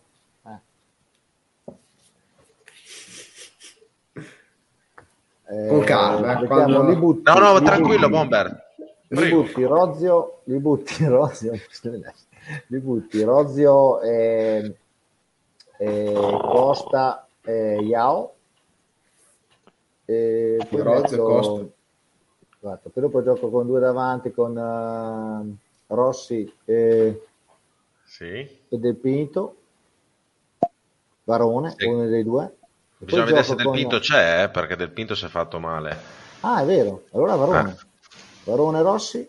Eh, poi ci metto mh, mm, Radrezza la Ribi, la Ribi, Radrezza, eh, Lunetta. Siamo già a 14, e... Gabri ne ha già citati 14. No, no, no, no, no, no, Io voglio sperare che sia stanco, che è un uomo comunque che oggi ha lavorato, che ha delle debolezze, insomma, capiamo, eh, capiamo il momento. Basta Bomber che ci dici, guardate ragazzi, davanti. stasera non ce la faccio. Anche se Carbò davanti da solo farà fatica, però è lo stesso. Metto una punta e tre dietro.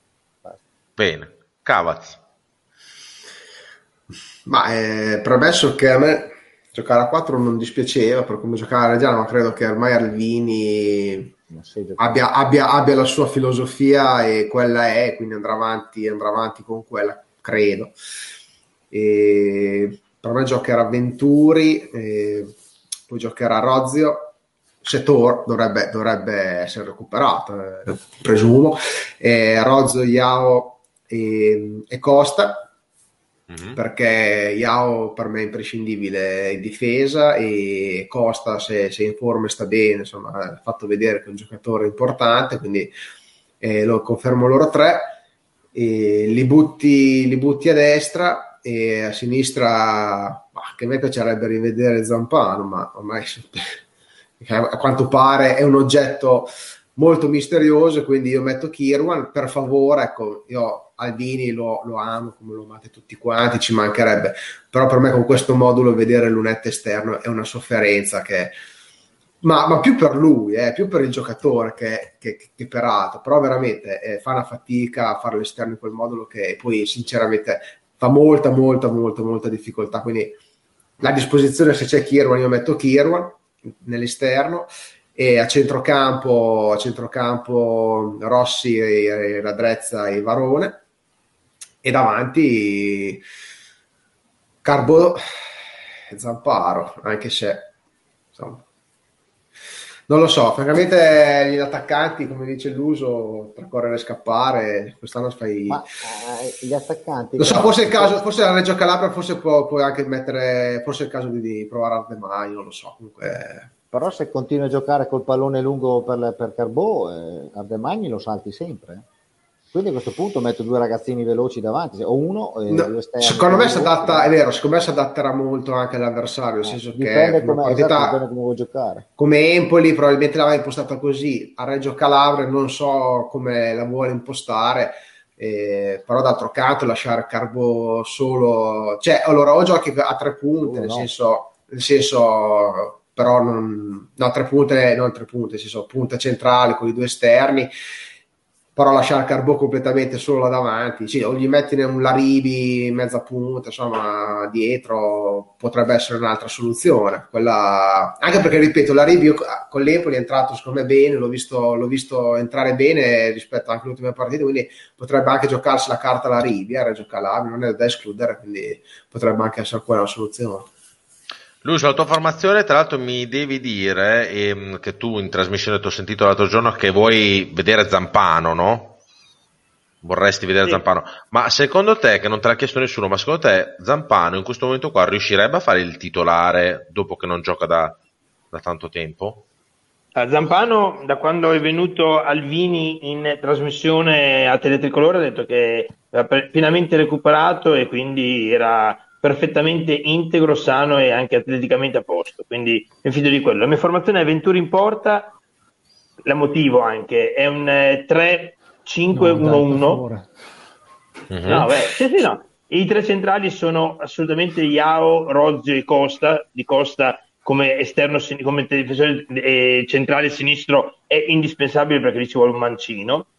Quindi quei tre lì. A destra li butti, a sinistra ti dico Zampano per un motivo molto semplice, perché Lunetta non è proponibile, sono d'accordo con il Cavaz, e Kirwan ha delle amnesie che sono importanti. Zampano, non dimentichiamocelo mai, una stagione totalmente deludente, sia come rendimento che come, che come eh, aspetto fisico, cioè come infortuni, era stato acquistato come titolarissimo in questa regione, non va mai dimenticato, quindi è vero sull'alta corsia, ma in una partita prettamente difensiva come secondo me dobbiamo fare a Reggio Calabria, perché apro e chiudo subito una parentesi, nelle cinque gare la più difficile, ragazzi la Regina è in uno stato di forma incredibile, sta già entrando in zona playoff e quindi nelle cinque partite la più difficile, quindi facciamo un punto a Reggio Calabria ed è un'iniezione di fiducia clamorosa, quindi Zampano a sinistra, dopodiché Rossi davanti a difesa da costruire, interni Varone e Muratore,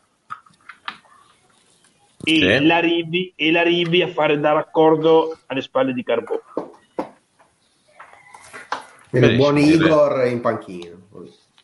Rinuncio, rinuncio, con, con, rinuncio, con, una disperazione totale, ovviamente a Radrezza, ci mancherebbe altro, ma in una battaglia come quella di Reggio Calabria, in cui noi non faremo la partita, non ci possiamo permettere, a mio modo di vedere, giocare in contemporanea Rossi e Radrezza. Radrezza nella vita può fare tutto tranne che il trequartista, anche se qualcuno a un certo punto è impazzito dicendo che Radrezza era un trequartista. Radrezza è o un, una mezzala o un centrometodista e quindi inevitabilmente in una gara dove la partita non la faremo noi, che ci piaccia o che non ci piaccia non la faremo noi, noi non ce li possiamo permettere in modo di vedere che giocano insieme. Quindi muscolatura sì, sì, di, mura- muscolatura ha, di Muratore Varone sì. Ha una logica solo che sai, tiene giù il giocatore più rappresentativo che stanno è stato il più forte di tutti. E lo so, sì, Bomber, hai, ha, hai, ha, una hai, logica, ha una logica, ha una logica comunque. No, hai perfettamente ragione. Sai, io ti direi anche Radrezza e non la Ribi, però la Ribi ha più caratteristiche offensive. Se già giochiamo sì, con una punta sola, più offensiva, eh, più offensiva. Eh, cioè non possiamo già rinuncia a Lunetta. Io domattina vado a lavorare presto. No, no chiudo, chiudo alle. No, dai, aspetta un minuto, dai, aspetta un minuto. No, io dicevo, già rinunciamo a Lunetta, anche se nelle ultime partite non è stato certo un'arma in più sulla val sinistra, per mettere un più difensore come Zampà, no. Se rinunciamo anche a, diciamo, a una mezza punta, perché la Drezza non è una mezza punta, anche perché adesso ormai ama tornare indietro, prendere la palla, eccetera, eccetera, davvero a quel punto lì Carbò a un certo punto soffrirà di terribile solitudine e a un certo punto magari si rompe anche i coglioni e se ne va via da solo. Eh? Quindi, sì, sì. qualcuno ci vuole, eh. qualcuno sì. ci vuole. Va bene, direi che abbiamo detto tutto. Allora, l'appuntamento è per Bomber. Quando giochiamo con la reg- contro la regina? Con la regina giochiamo sabato alle 2. Sabato, questo sabato alle 2. E noi e... ci troviamo domenica perché poi giochiamo martedì. Guarda, noi, noi adesso come... fai così. Noi domenica sera. Il bomber è puntuale come oh, ragazzi, fate voi, eh, cioè, io ci vediamo anche tra sei anni, però io, dire, giochiamo io... martedì noi col Pordenone.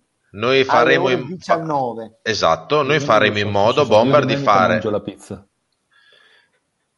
Noi faremo in modo No, vabbè, ma Olmi la mangia tutti i giorni. La Lui però... Sabato sera, dopo la partita, ma è meglio saltare dopo la partita perché... Se non è mai una buona idea, a meno che non vinci, esatto. è meglio esatto. Sì, Noi però fare, faremo in modo evitare. di fare, Bomber, faremo in modo di fare la diretta per eh, aiutarti e soprattutto aiutare anche tua moglie che...